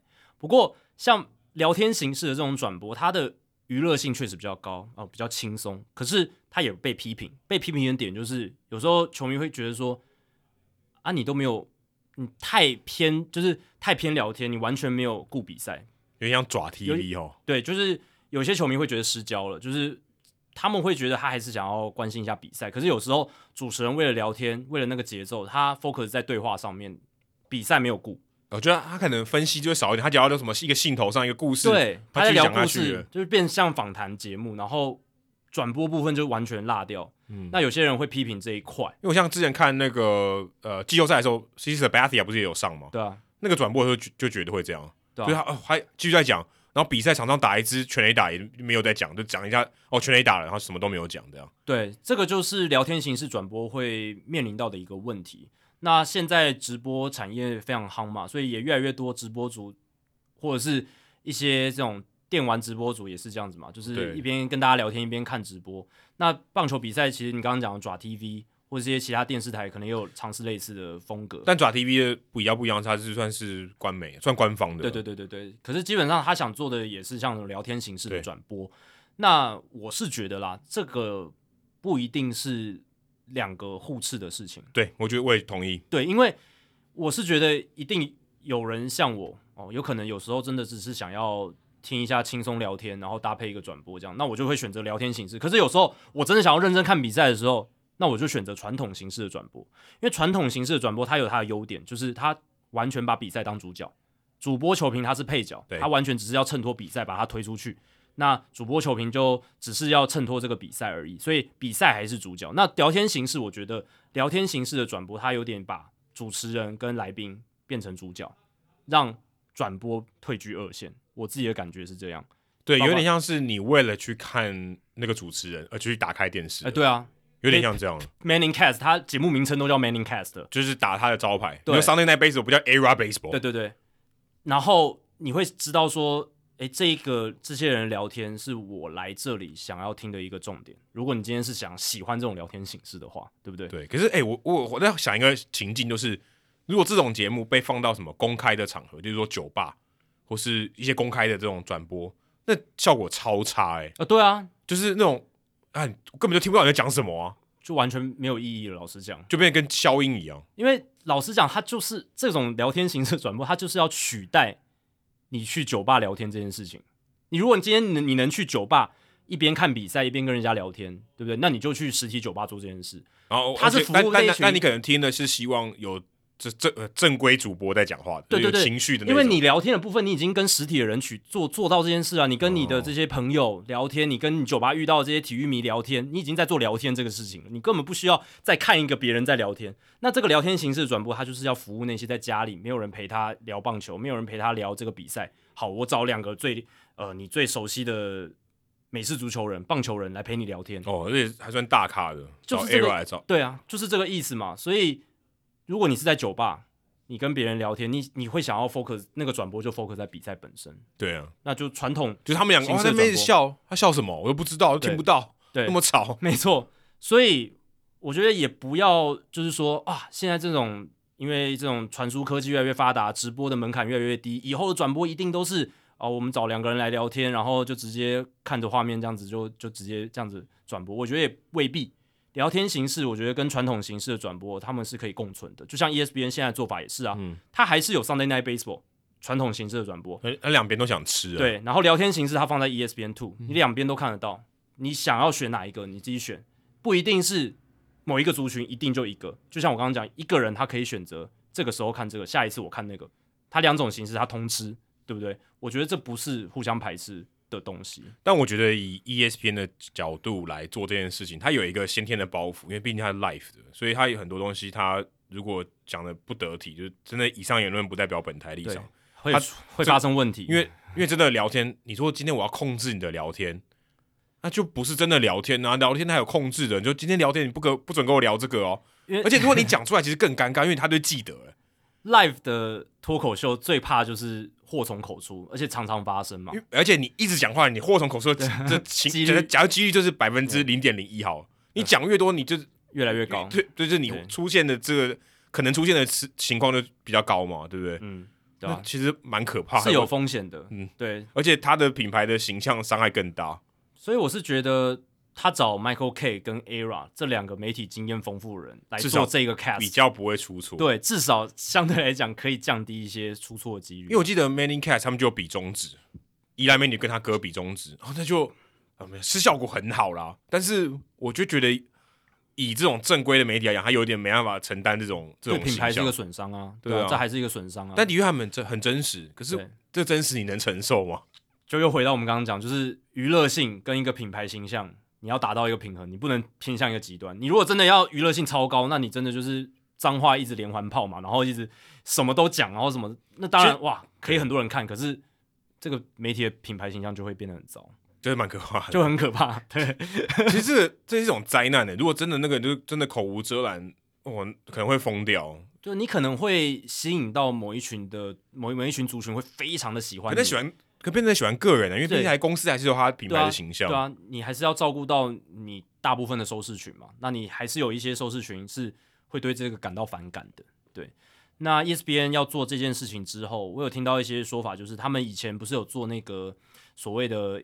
Nerdcast 就是 Stackcast 的转播，嗯、就是他请像 MLB 官网的专家 Mike Petriello，然后还有就是数据派的播报员 Jason Benetti，就是白袜队的播报员来转播一个以 Statcast 数据为主的这种转播形式，可能就会消失了。有点像说今天你同样是鸡肉料理，嗯、然后 ESPN 他就给你呃大家喜欢吃的炸鸡。嗯，那可能那个 Nerdcast 就是提供你清淡的料理，料理的方式不同。对，就是有，但是但是是同样的内容，就是同样的素材，但是它可能呈现的方式不同。对，它的调味、它的包装完全不一样，符合 健康饮食或者符合比较想看数据或者 Statcast 相关的东西的人看的。比较小众一点啦，这是必须讲，真的比较小众。但是他们过去几年的一些尝试是获得了很好的回响，至少这一群小众的人非常认可他们。比较 hard，比较 hardcore 对，认可他们这样的尝试，只是只是。因为他们现在要做这个 ESPN Two 的这个 Kara，Michael K 跟 Era 的这个转播聊天形式的转播，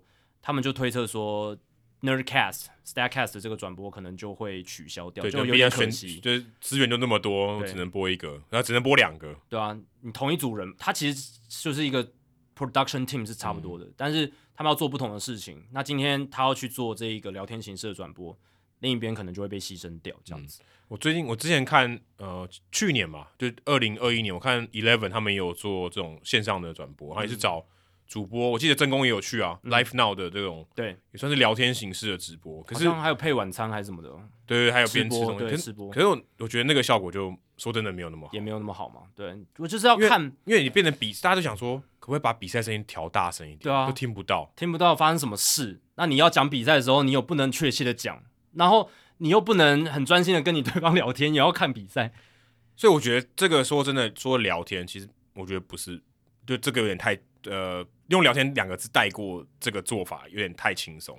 对，就事实上还是很难，还是我觉得很难的，可能还是要有一些适度的编排。当然，聊天的一些呃临场反应还是很重要，这个还是聊天最重要的一个元素。可是你如果缺少编排，就只是两个人这样上去，然后突然就就开始播这样讲，其实也会很凌乱。而且人家可能没有重点，看个十分钟讲说我看不懂。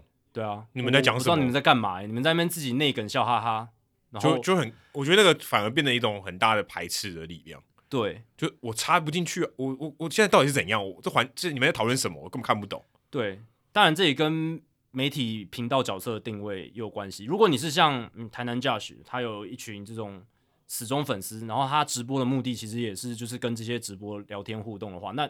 另当别论，因为是另一种形式的聊天直播。但是我们刚刚讲的是，它还是电视台在制作的这种聊天形式，那制作的方式还是要不一样。而且你可能就是严谨跟轻松也是要一个动态平衡。对，而甚至我觉得严谨跟轻松可能不是光谱两端哦。对啊，可能不是，应该要兼具，要兼具，又严谨又轻松。因为我是觉得，如果你要做这种聊天式的直播，你还是要设定一些主题。你聊天要主题嘛，你不能太凌乱、太发散。然后就真的，哦、这很难呢。对啊，就真的那么容易。但是就是要设定一些主题话题，跟这场比赛有关的，当然也要配合着一些比赛的节奏。但就像我们讲，这是有难度的。我、哦、这你需要有一个这，这很难，你需要有一个算是这种这种什么制作人的角色，然后去思考这个比赛它的重点是什么。好，我设定一些主题，比如说今天是一土一羊的对决，土头对羊头，哦对不对？那这一个比赛可以怎么样去包装？我们先聊。过去的一些跟这一个羊头类似的类别的投手，嗯、对不对？来聊一聊，然后顺便搭配比赛，有有点像的，有点像就是相声，你就要安排一个随随机的相声，对，然后他旁边有一个配一个比赛，对，就他们要像聊天，但他聊的还是有有编排过相相声，对，要有一些桥段嘛，就不能说我全部我没有我我有脚本，可是我脚本你中间还是要有临场发挥，对，就是要有这样子的一个元素结合在一起。我们节目其实我们虽然没有配合转播，可是我们的节目也是我们有一个既定的一些桥段，既定的一些呃设定的主题，可是我们也有临场发挥加在里面。嗯，事实上我觉得临场发挥越多才越精彩。对，可是如果你全部都是按照脚本的话，其实就不精彩了。但这一样也是要有一个动态平衡。你如果全部都临场发挥，就是像你刚刚讲出错，或是没料没料，然后说出不该讲的话，对，对这一类。当然我们不是 live 啦，所以我们还可以去做一些修正，只是会有风险。达到一个平衡才是一个王道，这样子。对，这个说真说简单，其实很不简单，很难啦，很难。对，很难说一下子把它讲清楚。就是、你真的以为什么 ERA 跟 Michael 可以聊天，好像很简单，其实完全不是。哎、欸，他们是有一个超大的 production team 制作团队去帮他们想一些素材，想一些话题的。对，这个真的很难。对，好，那这个礼拜呢，刚刚除了讲说 The Athletic 被收购以外，其实还有另外一家跟大家算是有点息息相关的公司，也被正式的收购，就是 Topps。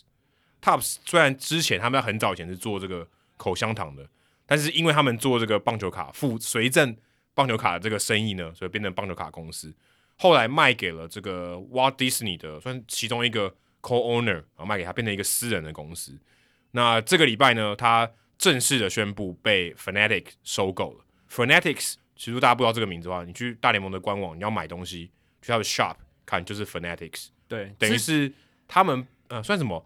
呃，MLB 官网皮，但是后面其实是 Fanatics 股。对，因为 Fanatics 它就是制造各种跟职业运动联盟相关的一些周边商品。对，然后然后贩售贩售比较多，制造的话可能是 Nike 或者其他的品牌的这些商品。对，但它上面会挂 Fanatics 的这个品牌在上面吗？哦，不一定，不一定，不一定。有些球衣的话不会写 Fanatics。对，但是它。就是做这些东西的贩售嘛，经销这些东西对。所以他们不管跟很多联盟，几乎所有的联盟，北美四大运动都是都是 Fanatics，所以你上 Fanatics 官网，你也可以买到跟大联盟官网一样一模一样的东西。对，之前我们就有介绍过了啦，忘记是哪一集，大家可以去查一下。反正之前的新闻是 Fanatics，哦，就是他独家卖这个大联盟的东西。应该是那一次的新闻是他跟 Topps，呃，他。变成大联盟棒球卡的这个销售单位。对，那个时候那个合约是从二零二六年开始生效，就是他们抢赢了 Topps，对，Topps 输掉。那个时候新闻也很大，我们也有讲。对，所以所以那个时候我们有介绍 Fanatics，所以 Topps 代代表说他在二零二六年就会死掉，因为他没有，他等于他最大的这个业务就没了，业务就没了，但他可以卖其他的联盟的卡。但现在的新闻就是 Fanatics 直接把 Topps 买下来了，对，就有点像说 Topps 要嫁了，对，然后 Fanatics 正式取了她。对，然后本来是 Topps 有可能会死掉，可是等于是 Fanatics 把它接收进来，等于原本说 Fanatics 是二零二六年才可以开始卖大联盟的独家授权的棒球卡啊，现在就可以了，现在就直接可以卖，因为它就是 Topps 的，等于 Topps 的品牌还在，它就是我就直接卖这个品牌了，变成他的了，就变他的，所以它等于即刻就可以开始卖了。对，那我觉得这个动作就非常合理嘛，因为老实讲啊，Topps 它这个品牌在棒球卡的市场，它已经有。非常高的一个知名度，还有品牌辨识度，对，而且他也是算唯一一个有大联盟授权的。对啊，他之前抢赢的那个 Upper Deck，他很老牌，然后他的制作团队，他们经营棒球卡这么多年，累积了非常多的人才在里面，嗯、然后他们经营上面一定有他们的一套。那如果真的就让这家公司在二零二六年就拜拜，其实也是蛮可惜的。那 Fanatics 直接把它接下来，直接把它接下来，就代表说他可以把这些人才，他可以把这些。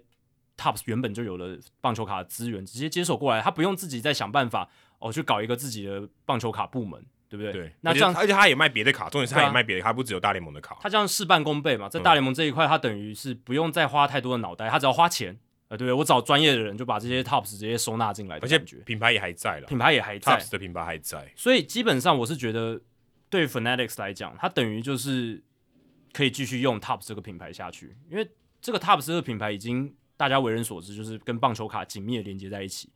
它以后就算二零二六年之后，我觉得这个 Topps 可以继续用，应该还会继续，应该会继续。我觉得就继续用下去，因为没有差，品牌是品牌啊。而且你母公司是母公司，啊，你又重新再搞一个新的棒球卡的品牌，老实讲，我觉得这不是一个聪明的做法。而且刚刚我们都没有提到它卖多少钱，也是五亿五。哦，对，跟 The Athletic 价值一样，所以相当于一百五十亿台币。对。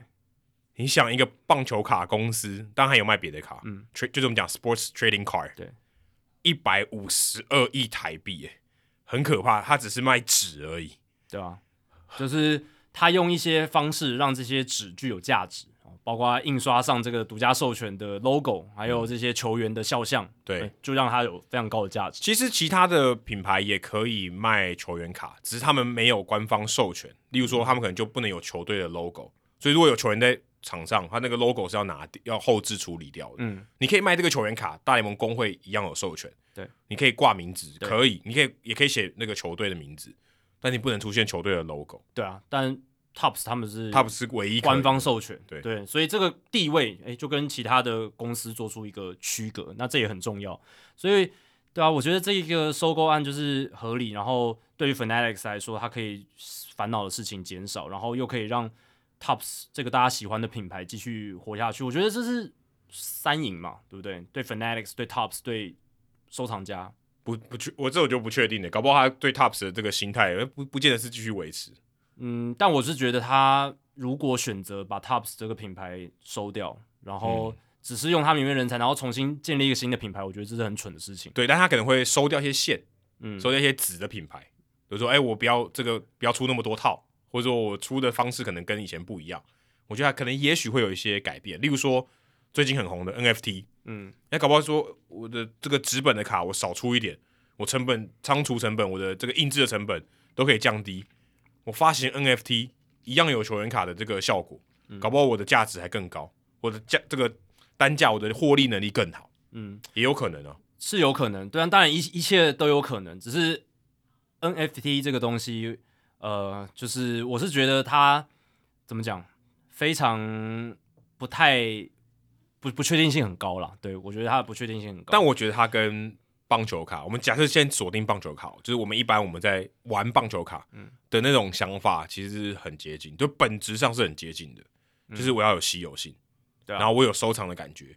它唯一最大的差别是，它没有实体，它就是没有实体，你就摸不到。可是，可是对于玩家来讲，或许那个实体不是那么重要，而是保值性，或是他拥有那张卡，他觉得比较重要。我如果像我们可能就是单纯觉得好玩，买棒球卡。那有那个卡很重要，因为你拿在手上嘛。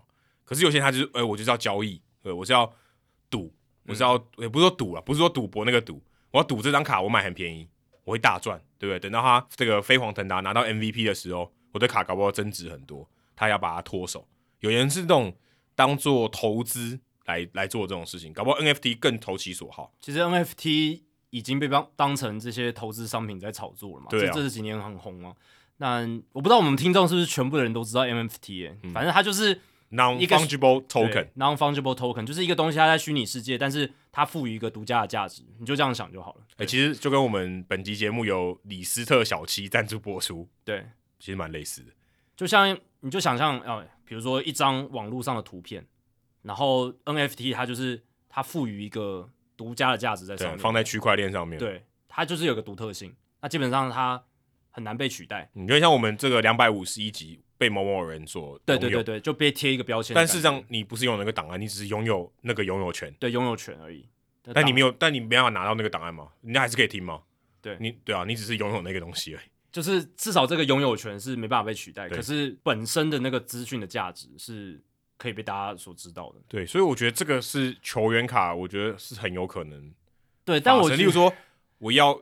拥有某一张球员卡，那个球员卡超特别，然后 Topps 或是 Fanatics，它可以发行超多种，那我不是削爆了？但我觉得，因为我没有印制的成本，我没有开版的费用。但我觉得 NFT 从这件事情从一开始我了解到现在为止，我都觉得它很危险，就是它很有可能会面临泡沫化或者是一些问题，哦、就是因为我觉得棒球卡收藏这件事情很大的价值在于我要拿到实体。我自己觉得啦，我相信很多人应该也是觉得收藏棒球卡的乐趣。你收藏一些东西，你就是要有那个实体的感觉。如果他今天就是一个展示，展示，对啊，我要拿给别人看嘛，嗯、对不对？那如果他今天就只是网络上的一张图片，对不对？哦，他可能说你有这个独家的编号几号的所有权。Well，那我在网络上再搜寻再搜寻一个一模一样的图片，它也能展示给别人看。它虽然没有贴一个标签说这是属于你的。但我觉得效效用是一样的，啊，但你不能买卖啊，对吧？对，不能买卖。如果你自己储存下来那张图没有用。对，对，但我自己就觉得这个东西很虚啊，就是它的确是一个虚的东西，所以这这这我觉得是有趣的地方。对啊，而且其实已经有一些泡沫化正在发生了，就是有一些 N，我像 NBA 的球员卡，就 NFT 是很红的，连 Stephen Curry 他自己都有买啊，但他不是买球员卡了。对啊，可是我听到的消息是 NFT 的市场有一些已经是泡沫化，就是被炒得很热的，嗯，然后已经有一些市场已经开始崩坏，因为大家发现根本没有那个价值，就是一开始一头热，然后就投入进去之后发现，其实真的它没有那么具有价值。可是说真的，Honus Wagner 那张卡片有这么有价值吗？其实也没有，一样也是炒作。对我来讲，我觉得都是一样的。对，它本质上，我觉得，如如果他今天要投资，而且那个投资的那个呃价码跟他原本那个产值，就是那张卡片赋予它的价值，那个差距太大的时候，那个就是炒作。对，是你说，可是黄金，黄金它本身有它的价值，有保值性，OK，它只有一个价值。可是那卡片可能成本只有零点一块美金。对，可你赋予它的价值可能是几亿倍，那就很夸张了。但我觉得还是有差别啦，就是 Honus Wagner 的那一张，它就是它就是那个时候生产嘛，那个时候的一个，它就是唯一那一张，那个实体就那一个。啊，有很多个，但很少，你没办法再复制一个实体，对不对？NFT 也不行啊，可以啊，不行啊，那个你从那个东西就独唯一的啦，你不能，你你不会有两个人共同持有一个东西啊。你至少那个编号，但我在发行你不同一个编号啊，可以啊，可是它就不一样了。可是它是就是对，但不一样，可是它就是还是一样。他说这是全球唯一的，因为你没有办法再回到一九一一年再发行一张 Honus Wagner 的嘛，对不对？是没有对，所以这不一样啊。可是他可以说大谷翔平这个第一 K 的棒球卡，我只发行一张，他不会再发行第二张也是第一 K 的嘛？在二零一一年发行的大谷的那一张，就那一张，对，他就然后你没办法再回到二零一一年发行那一张，呃，或是他也没办法在之后再发行同样一张嘛？他没办法复制嘛？我说今天 NFT 它也没办法复制，所以它某种程度还是有它的稀有性，是这样没错。但对我来讲，那个稀有性 NFT 不存在，我自己觉得。哦，对我这种人来讲，我就觉得很奇怪啊。所以，所以玩这个卡片对你来讲完全没有投资的意义。如果今天如果它是实体，我觉得 OK。我实体，如如果今天我是假设我真的是要投资的话，NFT 更爽，我连收藏都不用，就我连不用实体的，好好保存它。对，甚至可能会贬值。NFT 我就。放在链上嘛，放在区块链上，我我就放在那边了，我我就不用管它了。对，我还是拥有那个东西。我其实我持有的这个成本低很多。但我相信有很多人跟我一样都觉得那就是个虚的东西啊，它不是一个实体啊。对啊，你你付哦区块链，然后你给他一个独家的一个权利，但是它还是怎么讲？它就是很好复制啊，就是这个东西你给他一个权利跟。Honus Wagner 它就只有全世界就那一张，你没办法再穿梭时空回去，然后再复再做一张那样子的东西。可是现在很多新秀卡也是一样的道理啊，新秀卡它也是可能印几千张，可它还是会增值啊。我觉得这个不见得跟就 Wagner 那个是单很极端啊，它就张数真的很少很少很少，而且它保存的也会很很有问题嘛。时间那么久，保存好就很难嘛，本身就是一个物理的现象，它可能就坏掉了嘛，或是腐蚀，或是潮湿，什么任何情况下导致它的品相变差。可是现在的情况下，你还是有很多人在玩很多 rookie cards 嘛，很多菜鸟的卡片。我我拿买这张十块，等它大红大紫的卖两百块，我增值十九倍，那他也很爽，他也是有那种投资的感觉。对，只是这种我觉得就跟 NFT 的本质其实很类似。嗯，但我比较不同意啦，我还是觉得 NFT 我完全没办法认同这个理念呢、欸，就是我不知道它的价值在哪里。我我我不会玩，可是我知道他他的逻辑是什么，而且我觉得这跟球员卡玩球员卡的玩球员卡的人的心态、投资的心态是很相。对，我我知道那个它运作原理，但我个人是不会完全不会被吸引到，就是我觉得哇，就是很很很难去理解说哦，我在网络上买了一大堆呃有独家权利的图片，然后。而且我我我知道说有些人赚很多钱，就是他超多画他的画作，他在网络上就直接用 NFT NFT 的形式拿出去卖。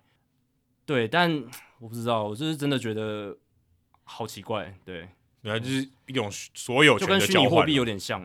对，它就基本上是虚，就就是虚，就是一种虚拟货币。它但是 token，它不是币嘛？对对对，它是一个物品嘛，它是一个物品，但它相对有它的价值。对，它就是用。区块链的概念给它一个价值在，独家的价值在，所以我觉得这个是很有趣的话题。但之后我们，但只是我们可能不喜欢而已，就是我们不是这种收藏家而已。对，就是可能我们也没有那个需求。但是我自己是觉得，我其实有收藏过东西。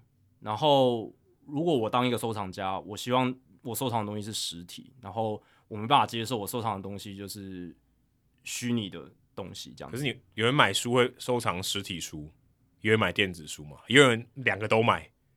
对，他买一本电子书自己读，买一本实体书当收藏，也有这样子。但电子书跟实体书不太一样，就是、哦、对啊，但我在阅读电子书不能转卖嘛，对不对？对，电子书不能转卖，对，可是 NFT 可以转卖，对，所以我不知道，我就是觉得，而且不会有人收藏电子书吧？对不对？哦、对啊，电子书没有收藏的价值，但实体书有，你你也不能在上面签名嘛，对不对？电子书的话，嗯、对吧、啊？也许可以啊，搞不好以后买买电电子版的电电子版电子签名版。有可能，也有可能，或他就给你一个序号，你就认真说 Jacky 签过名。但我个人我还是会喜欢实体的东西。我相信有一大批人应该也是像我一样，就是觉得如果你要收藏东西实体，然后你可以跟别人拿实体展示，可能会是分享。但以后可能也也许我我在五十年后就是一个老骨头，我的思想非常恐龙。以后的人可能都拿一个平板说：“哎、欸，你看我收集了超多棒球卡。”然后就是把平板这样拿出来秀这样子。然后再也没有人拿实体的东西来，也说不定哦，这是很有可能发生的。我觉得非常有可能，非常有。哎、欸，不讲别的，你现在给人家看照片，你是拿你的手机给人家看的。以前人家拿是拿真的照片来给人家看的。对啊，对啊，就是差别是拿相册拿出来嘛。行为是一样的，可是载体完全不一样哎。对，这是很难讲吧？这个二十年内的事情而已。对啊，但是不知道，就是现在 NFT 在图片啦，在一些球员卡上面的概念，我觉得。我自己是没办法买单，但我但我可以非常确定，Fanatics 应该很快就会有这个。业务一定会拓展，大联盟也有这个 NFT 部门啦，他们也要往这边发展啊。所以这个东西对他们讲应该是一个呃有很大潜在的商机。对，但只是我们不知道能不能成功，只是我们可能我们两个不买单，对，我们不会去买而已。而且我也不确定说，可能一波热潮之后会不会有。你也想买吗？没有没有，我 意思说，我相信它会热一段时间，或者是现在还没热，以后热了。但我不确定它是不是一个能长久维持的一个市场，哦、就像球员卡市场也是起起落落嘛。是是是没错，有时候很热，有时候根本没有任何价值。现在很热，现在很热嘛。以前有一段时间也是很冷。对对啊，台湾的这个球卡可能这个想象力还要再更更高一点。对，我觉得回到台湾来看，这个台湾的棒球卡是这个市场是非常非常的落后的。但但是反过来想，就是有很大的潜力的人去开发，对不对？欸、所以有没有人这个台湾的这个开发一下嘛？开发一下，就像我们朋友尤巧思，他们看到台湾在摇头娃娃这个嗯发展的空，没、嗯、大家都说啊、呃，台湾怎么都没有这种文化？那他们看到这就是个机会，哦、没有人做，跟非洲卖鞋是一样的逻辑。对对对，没错，就是非洲卖鞋，没有人穿鞋子，对，对，没有歧视的意味，但是人家告诉我们，非洲人不穿鞋子，就你看到机会，对，你看到的是。没有人穿鞋子，你可能啊这边卖鞋子不会卖，可是，在别人的眼里看到的是都是机会。对，因为每一个人都可以穿上他们卖的鞋子。对，所以这是我想讲的，我觉得蛮有趣，给大家思考一下。嗯、搞不好你如果你对 M NFT 的专家，或者你对球员卡买卖你也是专家，欢迎你自告奋勇，对不对？来跟我们分享一下。对。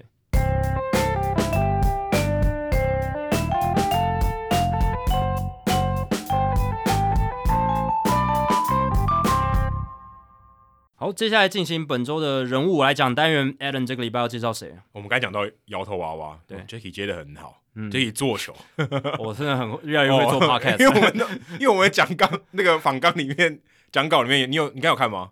没有啊，我其实不知道你要讲什么，真的假的？真的真的我。我要讲摇头，我要讲摇头啊！没有 C 的，没有 C 的。哦，真的吗？真的没有 C 的。你没有偷看我的？没有，没有，没有，没有。我真的没有，我我我没有 C 好，我没有 C 好。哦，对，因为我们去年我们两个人播那个美联分区系列赛，太空人对白袜的时候，你还记不记得那场白袜唯一赢的那一场？嗯，有一个阿北拿那个拐杖那边施法，你记得吗？我记得。然后结果后来就施法成功嘛，好像我记得好像三振吧。对对对对对对。然后他很得意啊。然后白袜队最近宣布要做他的摇头娃娃，哇，要送给大家，也算因为那场因为那场有赢嘛。对不对？对对对，也算出名。有赢代表有好运嘛？对对对，所以他就有做这摇头娃娃，嗯，来跟大家 update 一下，我觉得是蛮有趣的这个新闻。而且一月七号，也就是过去的这三天前嘛，是美国的摇头娃娃日。我记得在有巧思那讲有聊到一百九十三集，对，一百九十三集有聊到这个摇头娃娃日，有有有提到。这毕竟他们文化很重要的一部分嘛，所以定一个这美国每一天都有一个日子，好吧？很多对，每每天巧立名目都可以，巧对巧立名目说的非常好。一月七号就是美国的摇头娃娃日，啊、嗯，所以那一天其实蛮多棒球业界的人，他们如果对摇头娃娃有一点兴趣的话，他们可能都会 po 一些这个摇头娃娃的照片啊，或者分享一些事情啊。哦，那天我就看到这个道奇队的摄影师 John Suhu，嗯，他就分享了一张照片，是在这个球员休息室的一张照片啊，不能像球员休息室啊，球员休息室里面的办公室的一张照片。那是谁的照片呢？是这个太空人队的客队的休息室管理的主任，叫做叫做 Steve Perry，他的这个收藏，哦，他是用个广角镜头拍。他说这个大概有可能几百只的这个摇头娃娃，非常非常壮观。他就在一月七号那一天，John Suhu 就 PO 了那张照片。我就想说，哎，道奇队之前我们不是有介绍过 Mitch Poole 吗？对，也是在一百九十三集介绍人物来讲的时候，有印象。嗯，他也是客队的这个呃 Clubhouse Manager。那 Perry 呢？他是太空人队的客队的这个 Clubhouse Manager，他的收藏也不少。那如果你把 Steve Perry 这个名字丢到 Google 里面去找的话，你可能很难找到我要讲的这个主角。但你会找到一个谁呢？你会找到这个人也很有名，就是你在球场里面，你常常主场在落后的时候，这个球队要寻求逆转的时候，就会放这个 Journey 他的名曲 Don't Stop Believing 的主唱也叫 Steve Perry，所以这可以算菜奇亚米亚吗？呃，Perry 这个姓很常见啦，Katy Perry，对啊，而且对啊，就是蛮多名人，像那个大联盟也有 Gaylord Perry，哦，这个名人堂 Gaylord Perry，投手，对，对啊，所以其实蛮常见。对，所以这个算蔡奇亚的姓氏啊，嗯哦，但加上 Steve，Steve 也很常见啊，所以超常见。所以如果你去把它丢到 Google 里面，你大部分会找到是这个主唱歌手的资料。嗯嗯、那今天我要讲的是这个太空人队的这个休息室的 Clubhouse Manager，他在二零零一年的时候，他突发奇想，他觉得哎。好，旁边看到很多人在拿这个摇头娃娃，我也想，我觉得蛮有趣的，他就去网络上收购，那太空人队的嘛，他就买了 Bagwell、Biggio，还有 Berkman，还有 Roger Clemens 的摇头娃娃。嗯，当然他也买了 Derek Jeter 跟 Rapkin Jr. 的摇头娃娃，他就买了这几只，然后放在办公室里面，他说：“哎，看了也爽，对不对？嗯、我什么？当然当年没有 NFT 啊，呃，哎，摆在这边展示才爽嘛，对不对？我每天看，哎，这我的球员嘛。”他那时候已经是休斯顿太空人的休息室，对对对，okay. 他就放在他的办公室里面。哎，这我的球员嘛，不错嘛，哦，对，还有几个敌人呢、啊？对，还有他几个是敌人，他可能喜欢 Rapkin Junior 跟 Jeter，对。然后那些球员就发现，哎，你有在收藏这个、哦，或是别队的 Clubhouse Manager 他们也会跟着来嘛？他是客队的嘛，所以他常常接触到客队的人。哎，你有在收集这个、哦？哎，我这边有几只来进贡一下，就越收集越多。有些球员看到他有收集这个，可不可以把我的也放上去？嗯哦，我我球队有帮我出诶，我可不可以有这个荣幸放在你的收藏里面？拜托拜托拜帮我放一下，我也想在这个名人墙上面放一下。嗯、所以很多球员会跟他进贡，还会关注他说：“诶，我上次来的时候给你的，你有没有放上去？有没有放在这个墙上？”像这个报道里面有提到说，Albert Pujols 每次都来都会看，就会说：“我的公仔在哪里？你有没有把它收藏好，放在放在这个墙上？”就还蛮有趣的，而且。就是很多伴手礼会会一直给他，所以越收藏越多。前面几只他买的，后面可能五六百只都是别人送他的。哦，就是你放了这几只以后，大家觉得，诶，你是不是喜欢这个公仔？嗯，就一直送给你，因为这个在美国里面，这个是很算是很普遍的一个文化。如果你喜欢摇头娃娃的话，人家觉得，诶，反正我我我没有在收藏，我就给你，哦，也是算是一个礼尚往来。而且在棒球伊甸园里面，我有介绍到 Martin Spark 有一个摇头娃娃的墙。它虽然在摇头娃娃博物馆，但是它其实就是一个透明的，两面都是摇头娃娃的一个墙。那是 Jeff Loria 的收藏。嗯，当时他就是自己有收藏很多摇头娃娃，他也想跟 Carey 买哦，说：“哎、欸，你的摇头娃娃可不可以卖给我？”嗯，那当时啊，据说 Loria 先问了巨人队的这个也是客队的这个 Clubhouse Manager，不知道为什么客队的 Clubhouse Manager 特别多摇头娃娃。那巨人队的这个叫做 Harvey Haggerty 他就在报道里面提到说，Loria 出价五万买他的这个几百只的摇头娃娃公仔，因为他想要收藏。当时他球队还想放在 Marlins Park 给大家看，嗯，但他拒绝，五万块太少，我不卖。所以后来 Perry 就好像把这个公仔借给了 Loria，不知道是借还是卖。但是 Marlins Park 这个摇头娃娃的公仔墙里面呢，有很大一部分是 Perry 的收藏。但只是不晓得是他借给 Loria 还是他卖给了 Loria。嗯，但他在报道里面有一开始有提到说，他其实不太想卖哦，因为他想到那个画面就是球员走到他的办公室里面说：“你的摇头娃娃嘞？”他没办法想象说，他说我卖掉了，哦、他没办法想象这个画面，他觉得很崩溃、很惭愧这样子。你们都送我，但我对对不起他，对对不起他，对不起那些送他的人，所以他就 他就一直坚持不卖。但他后来还是不知道用什么方式给的 Loria，嗯，因为后来报道就就没有再报道说他的这个收藏后来到哪里去了，所以我觉得也蛮有趣的这样子。那我也顺手查了一下哦，这世界上金氏世界纪录哦，有认证过的金氏世界纪录收藏最多摇头娃娃的人是谁？而且有多少只？我查了一下，他的名字叫做 Phil Darling，就是跟 Ron Darling 那个 Darling 一样的甜心那个 Darling。他住在加拿大，他有近三千只的摇头娃娃，三千只的摇头娃娃，你家里可能都放不下，太夸张了。三千只，那有很多，因为他加拿大人嘛，很多是冰球的，但也有很多是大联盟的，这或是小联盟的摇头娃娃。那他当时在二零一五年，他申请这个金氏世界纪录的时候是两千三百九十六只。我看到那个照片，哇，他家里面就像是摇头娃娃的图书馆哦。对啊，差不多，真的。但我看报道写说，他现在他实际收藏可能有将近三千只，非常非常非常夸张。那大家如果有对摇头娃娃有这个兴趣的话，可以去听的刚刚讲的一百九十三集。对，那有小斯 Ken 啊，华伦还有他的搭档 Adam，也叫 Adam，有来跟我们分享这个摇头娃娃的一些故事，还有制作上面的一些甘苦谈。嗯，大家有兴趣的话，也可以去听听看这一集。那我也顺便工商服务一下，我们之前呃，我们有访问过八十六集的签名王 Leo，其中一个来宾呢、啊，他和我还有一些朋友最近投资了一个酒吧，叫做漂浮台北，我、嗯、在南京西路三百四十号，呃，无情工商一下，里面也放很多公仔，应该也有将近一百只哦，嗯，应该有将近一百只，所以大家如果你对公仔有兴趣的话，也可以去跟 Leo 哦面对面交流一下，我觉得也蛮好玩的。或者或者你想要送他也可以，就像 Harry 拿到很多公仔一样。不知道以后公仔会不会也会 NFT 化哦？像，可是我觉得，哎、欸，这个问题也蛮好。可是，因为可是公仔的疗愈性我觉得更好，而且公仔投资价值相对低。我觉得，但它也是个收藏品嘛，它也是可以成为一个 NFT 的一个架构。但我觉得，你刚刚有讲照片的一个举例嘛，就是现在大家都是用平板看照片，然后以前可能还要拿出相册，就是不不一定要实体。但我觉得照片有个。关键点是在于说，照片的价值是在于它的影像，对不对？它只是大家想看到那个影像，所以基本上你用实体的纸印出来，或者是你在一个荧幕上看这个影像，其实基本上没有太大的差别。但是摇头娃娃它本身是实体，还有互动性，对不对？对，它有这个独特性。那搞不好以后用 AR 就好了。对，我刚刚也想到，我刚刚在想的就是以后。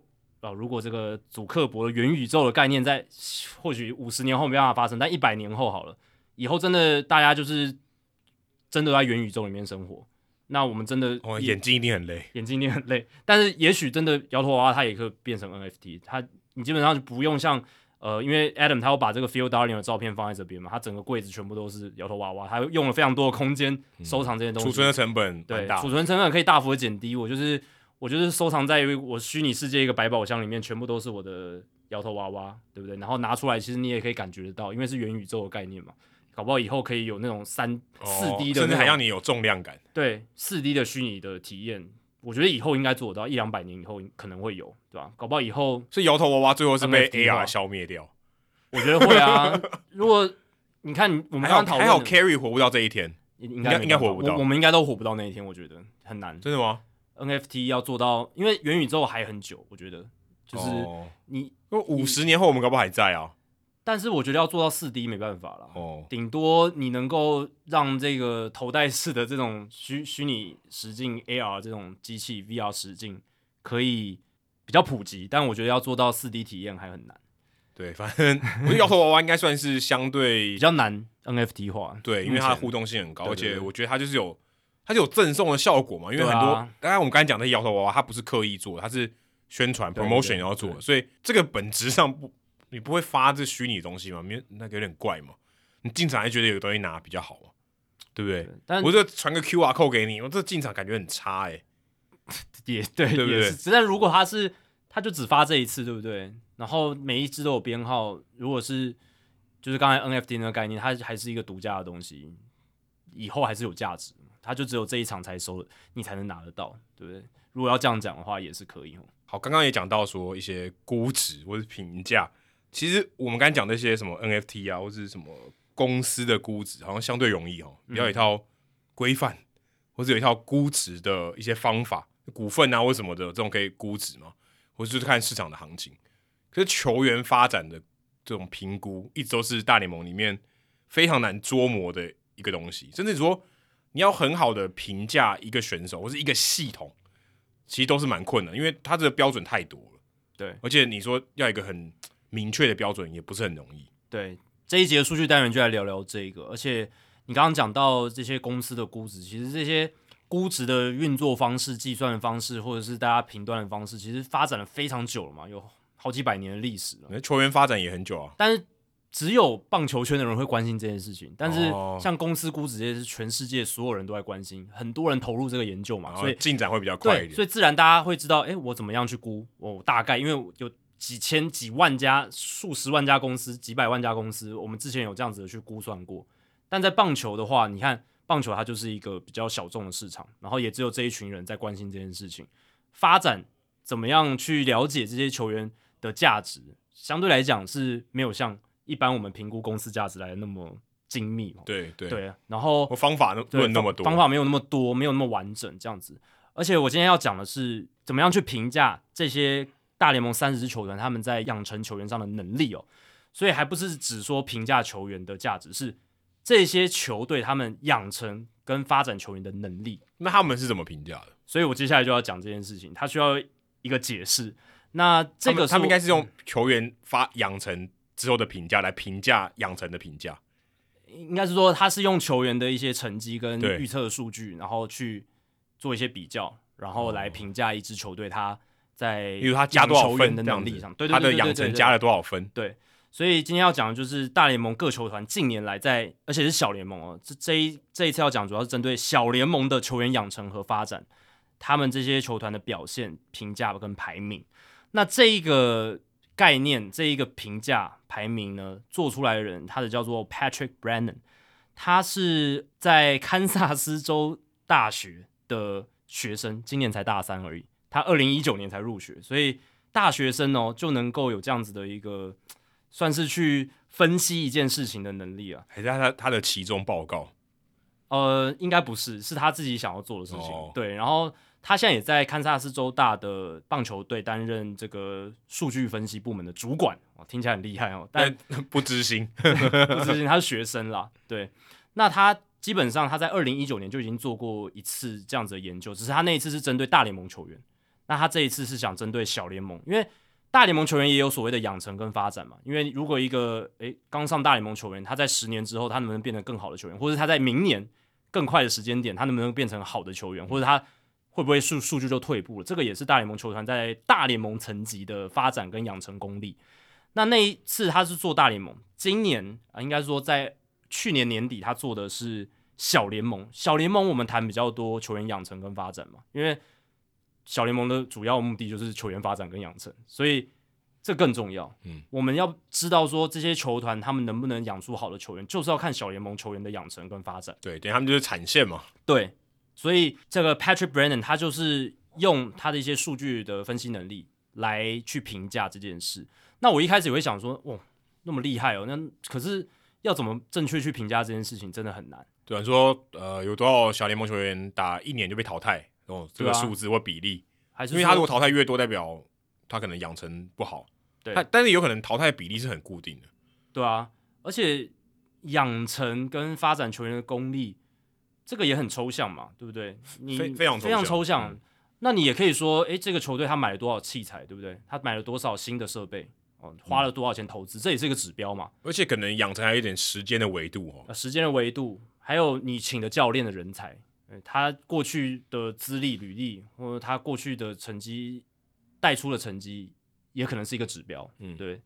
当然我，我我想了很多，但我就是不知道说他是怎么做。那我看到他这一篇，他有在他自己个人网页上 PO 出来，就大概了解说他的思维逻辑是什么。他其实他的概念蛮简单的，所以他不一定是真正能够最呃怎么讲最正确反映球队养成功力的。指标，可是我觉得它是一个很好的运，呃，已经是一个方法，已经是一个很不错的方法。它其实就是用每个球员的实际场上的表现数据，去跟当初预测系统给出的他应该要有成绩做相减、哦、做比较。那有规定哪一哪一家的预测系统吗？呃，有，他之前在二零一九年做的那个研究，他是根据 Steamer 这个公开的一个数据，这个预测系统的数据。然后他其实基本上就是，哦，Steamer 说，比如说 Juan Soto，他二零一九年应该要打出什么样的数据，然后那一年打完，Juan Soto 有一个实际场上的成绩嘛，他把这两个成绩的，他就是各有一个终极的指标，然后他把它做一个相减，然后再去评分这样子。那打击上可能就是用 WOBA。嗯，然后或者是 WRC Plus 也可以啊。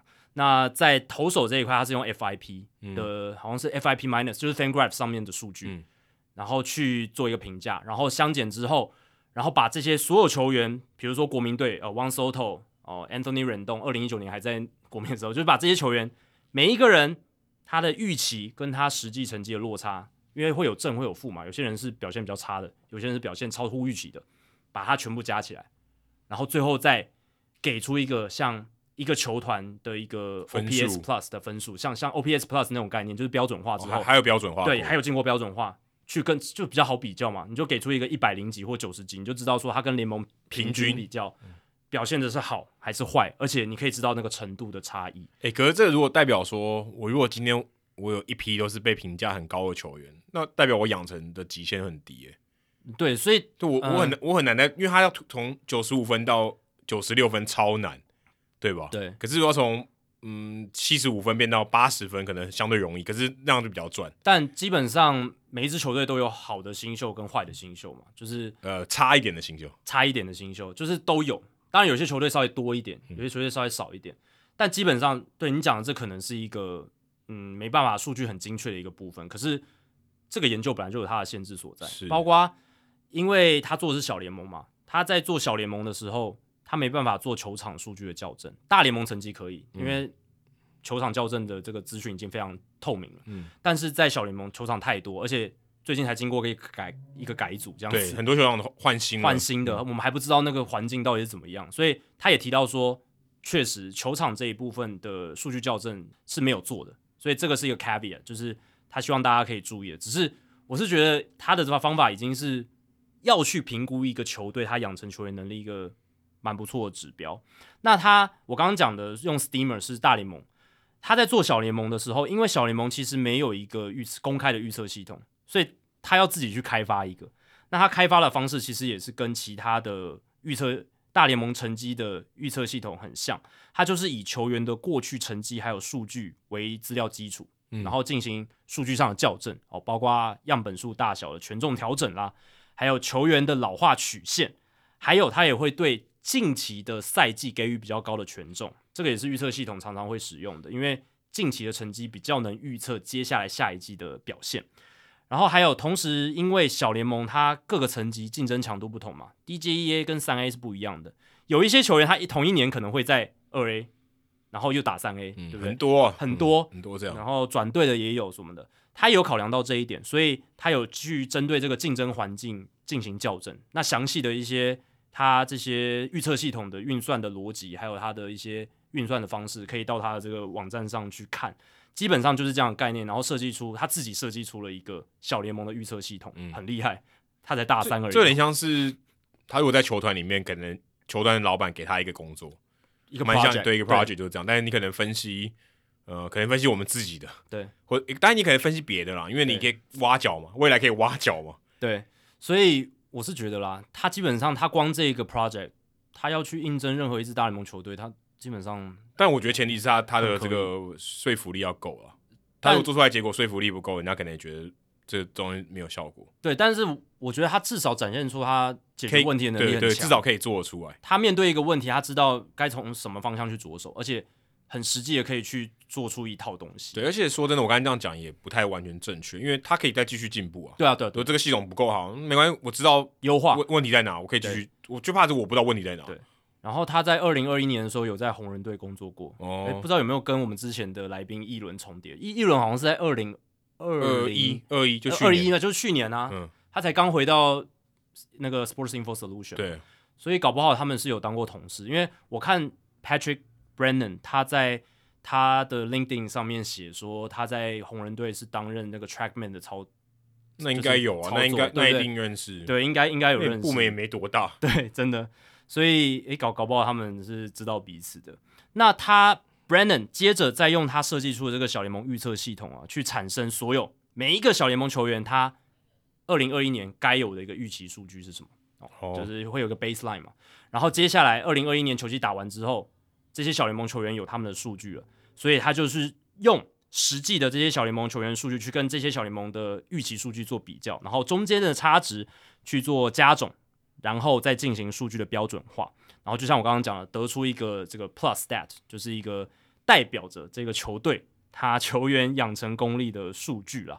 那基本上这个数字本身代表的是各球团整体小联盟球员的实际表现比预期成绩好多少坏多少，这是它实际的意义。可是这个东西它可以反映出各球团在球员养成和发展上的能力优劣。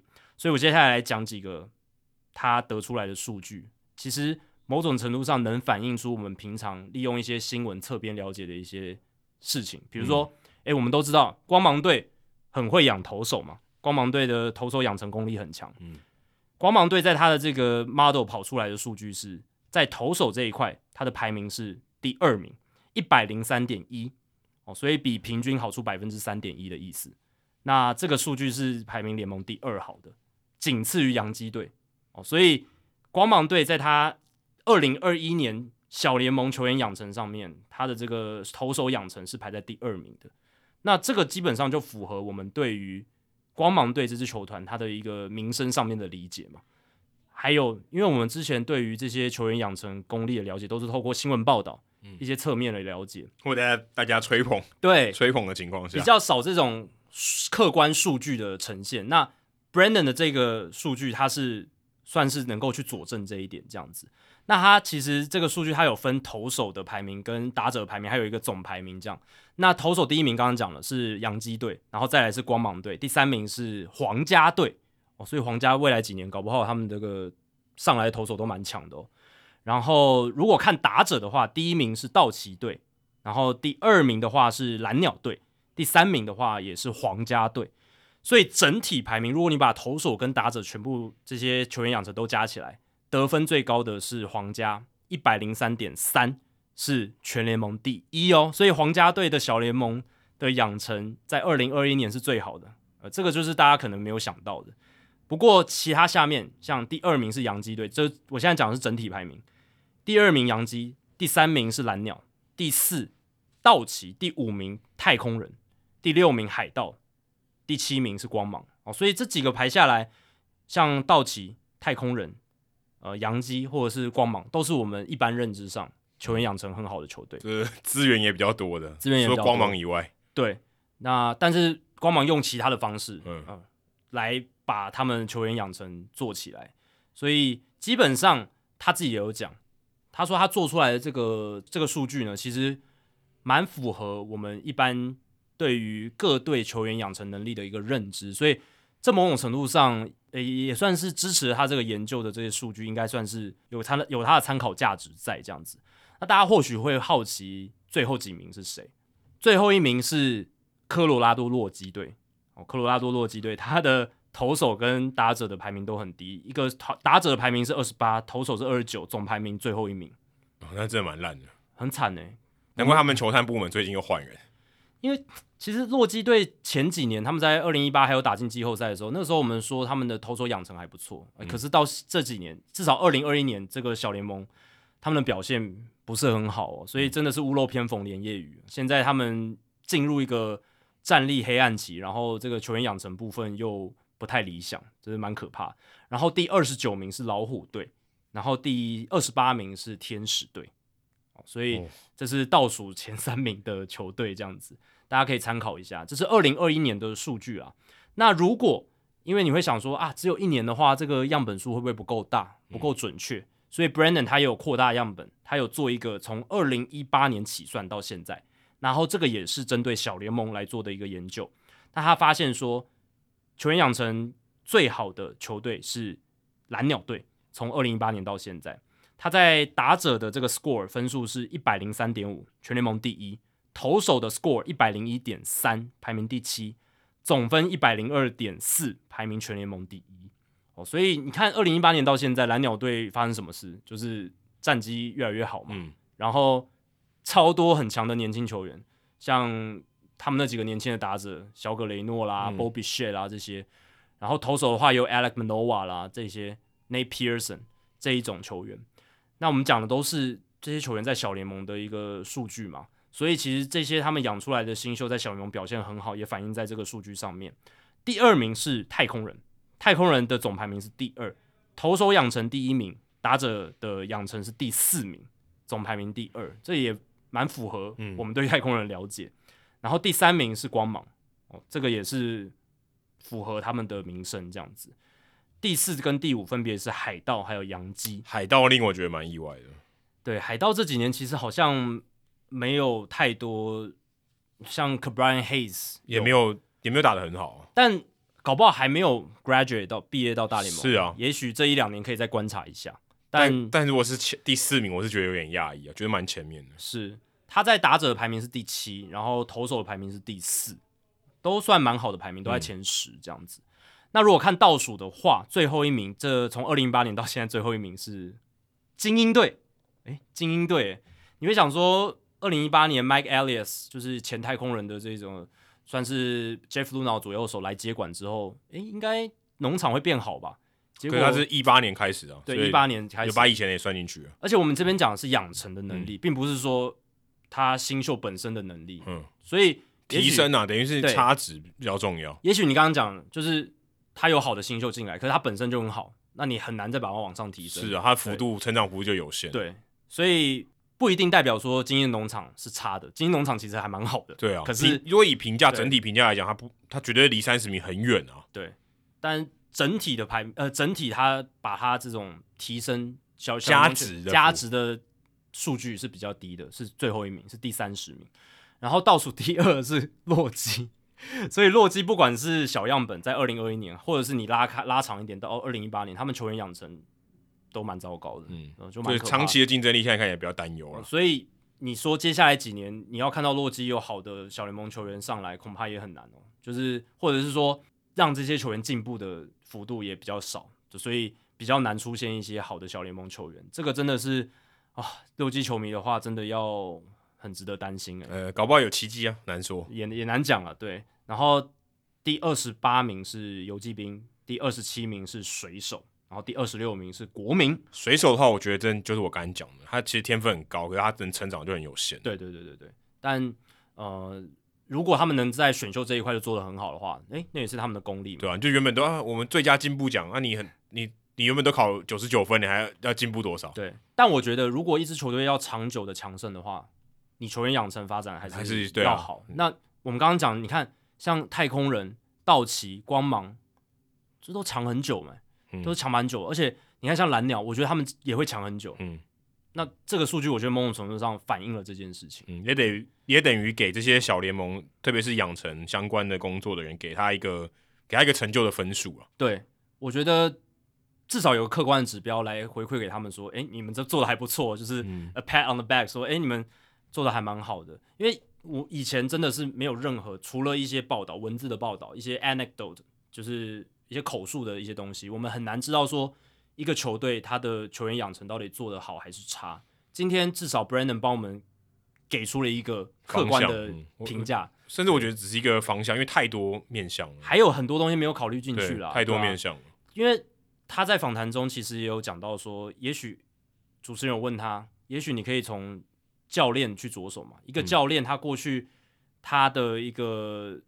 reputation，他过去带兵的名誉，他在大学，他可能带过大学队，然后他可能带出某一些球员，嗯，也许可以把这些也列入一些考量，对对，一些评价，那搞不好可以更完善这样子的一个，呃，你去评价一个球团他的球小联盟球员的养成这样子，嗯、对吧、啊？所以这个数据当然并不是最完美，它有很多可以修正的地方，甚至连球场校正都还没有做到。可是我是觉得他至少在这个我们完全不了解。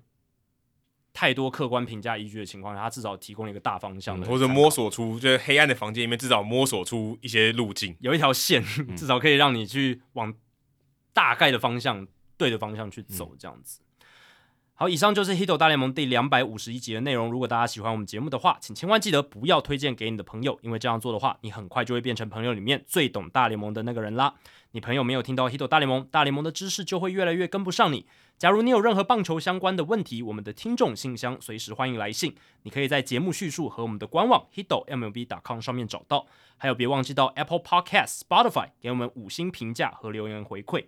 我看到我们 Spotify 的五星评价很多诶，一百。对，因为我们之前在社团里面跟大家讲，真的，我看我看过所有节目最多，真的，所以非常感谢大家的热情支持，也请还没有呃，如果你是在 Spotify 上面听我们节目，还没有给我们五星评价的，赶快去帮我们做五星评价留言，呃，五星评价这样子留言的话，可以留给 Apple Podcast 这一边，那让我们可以做得更好，也让还没有听过 Hito 大联盟的朋友可以更快的认识我们。如果你写的不错的话。我们也会在节目开头中念出来，分享给大家哦。今天就到这里，谢谢大家，拜拜，拜拜。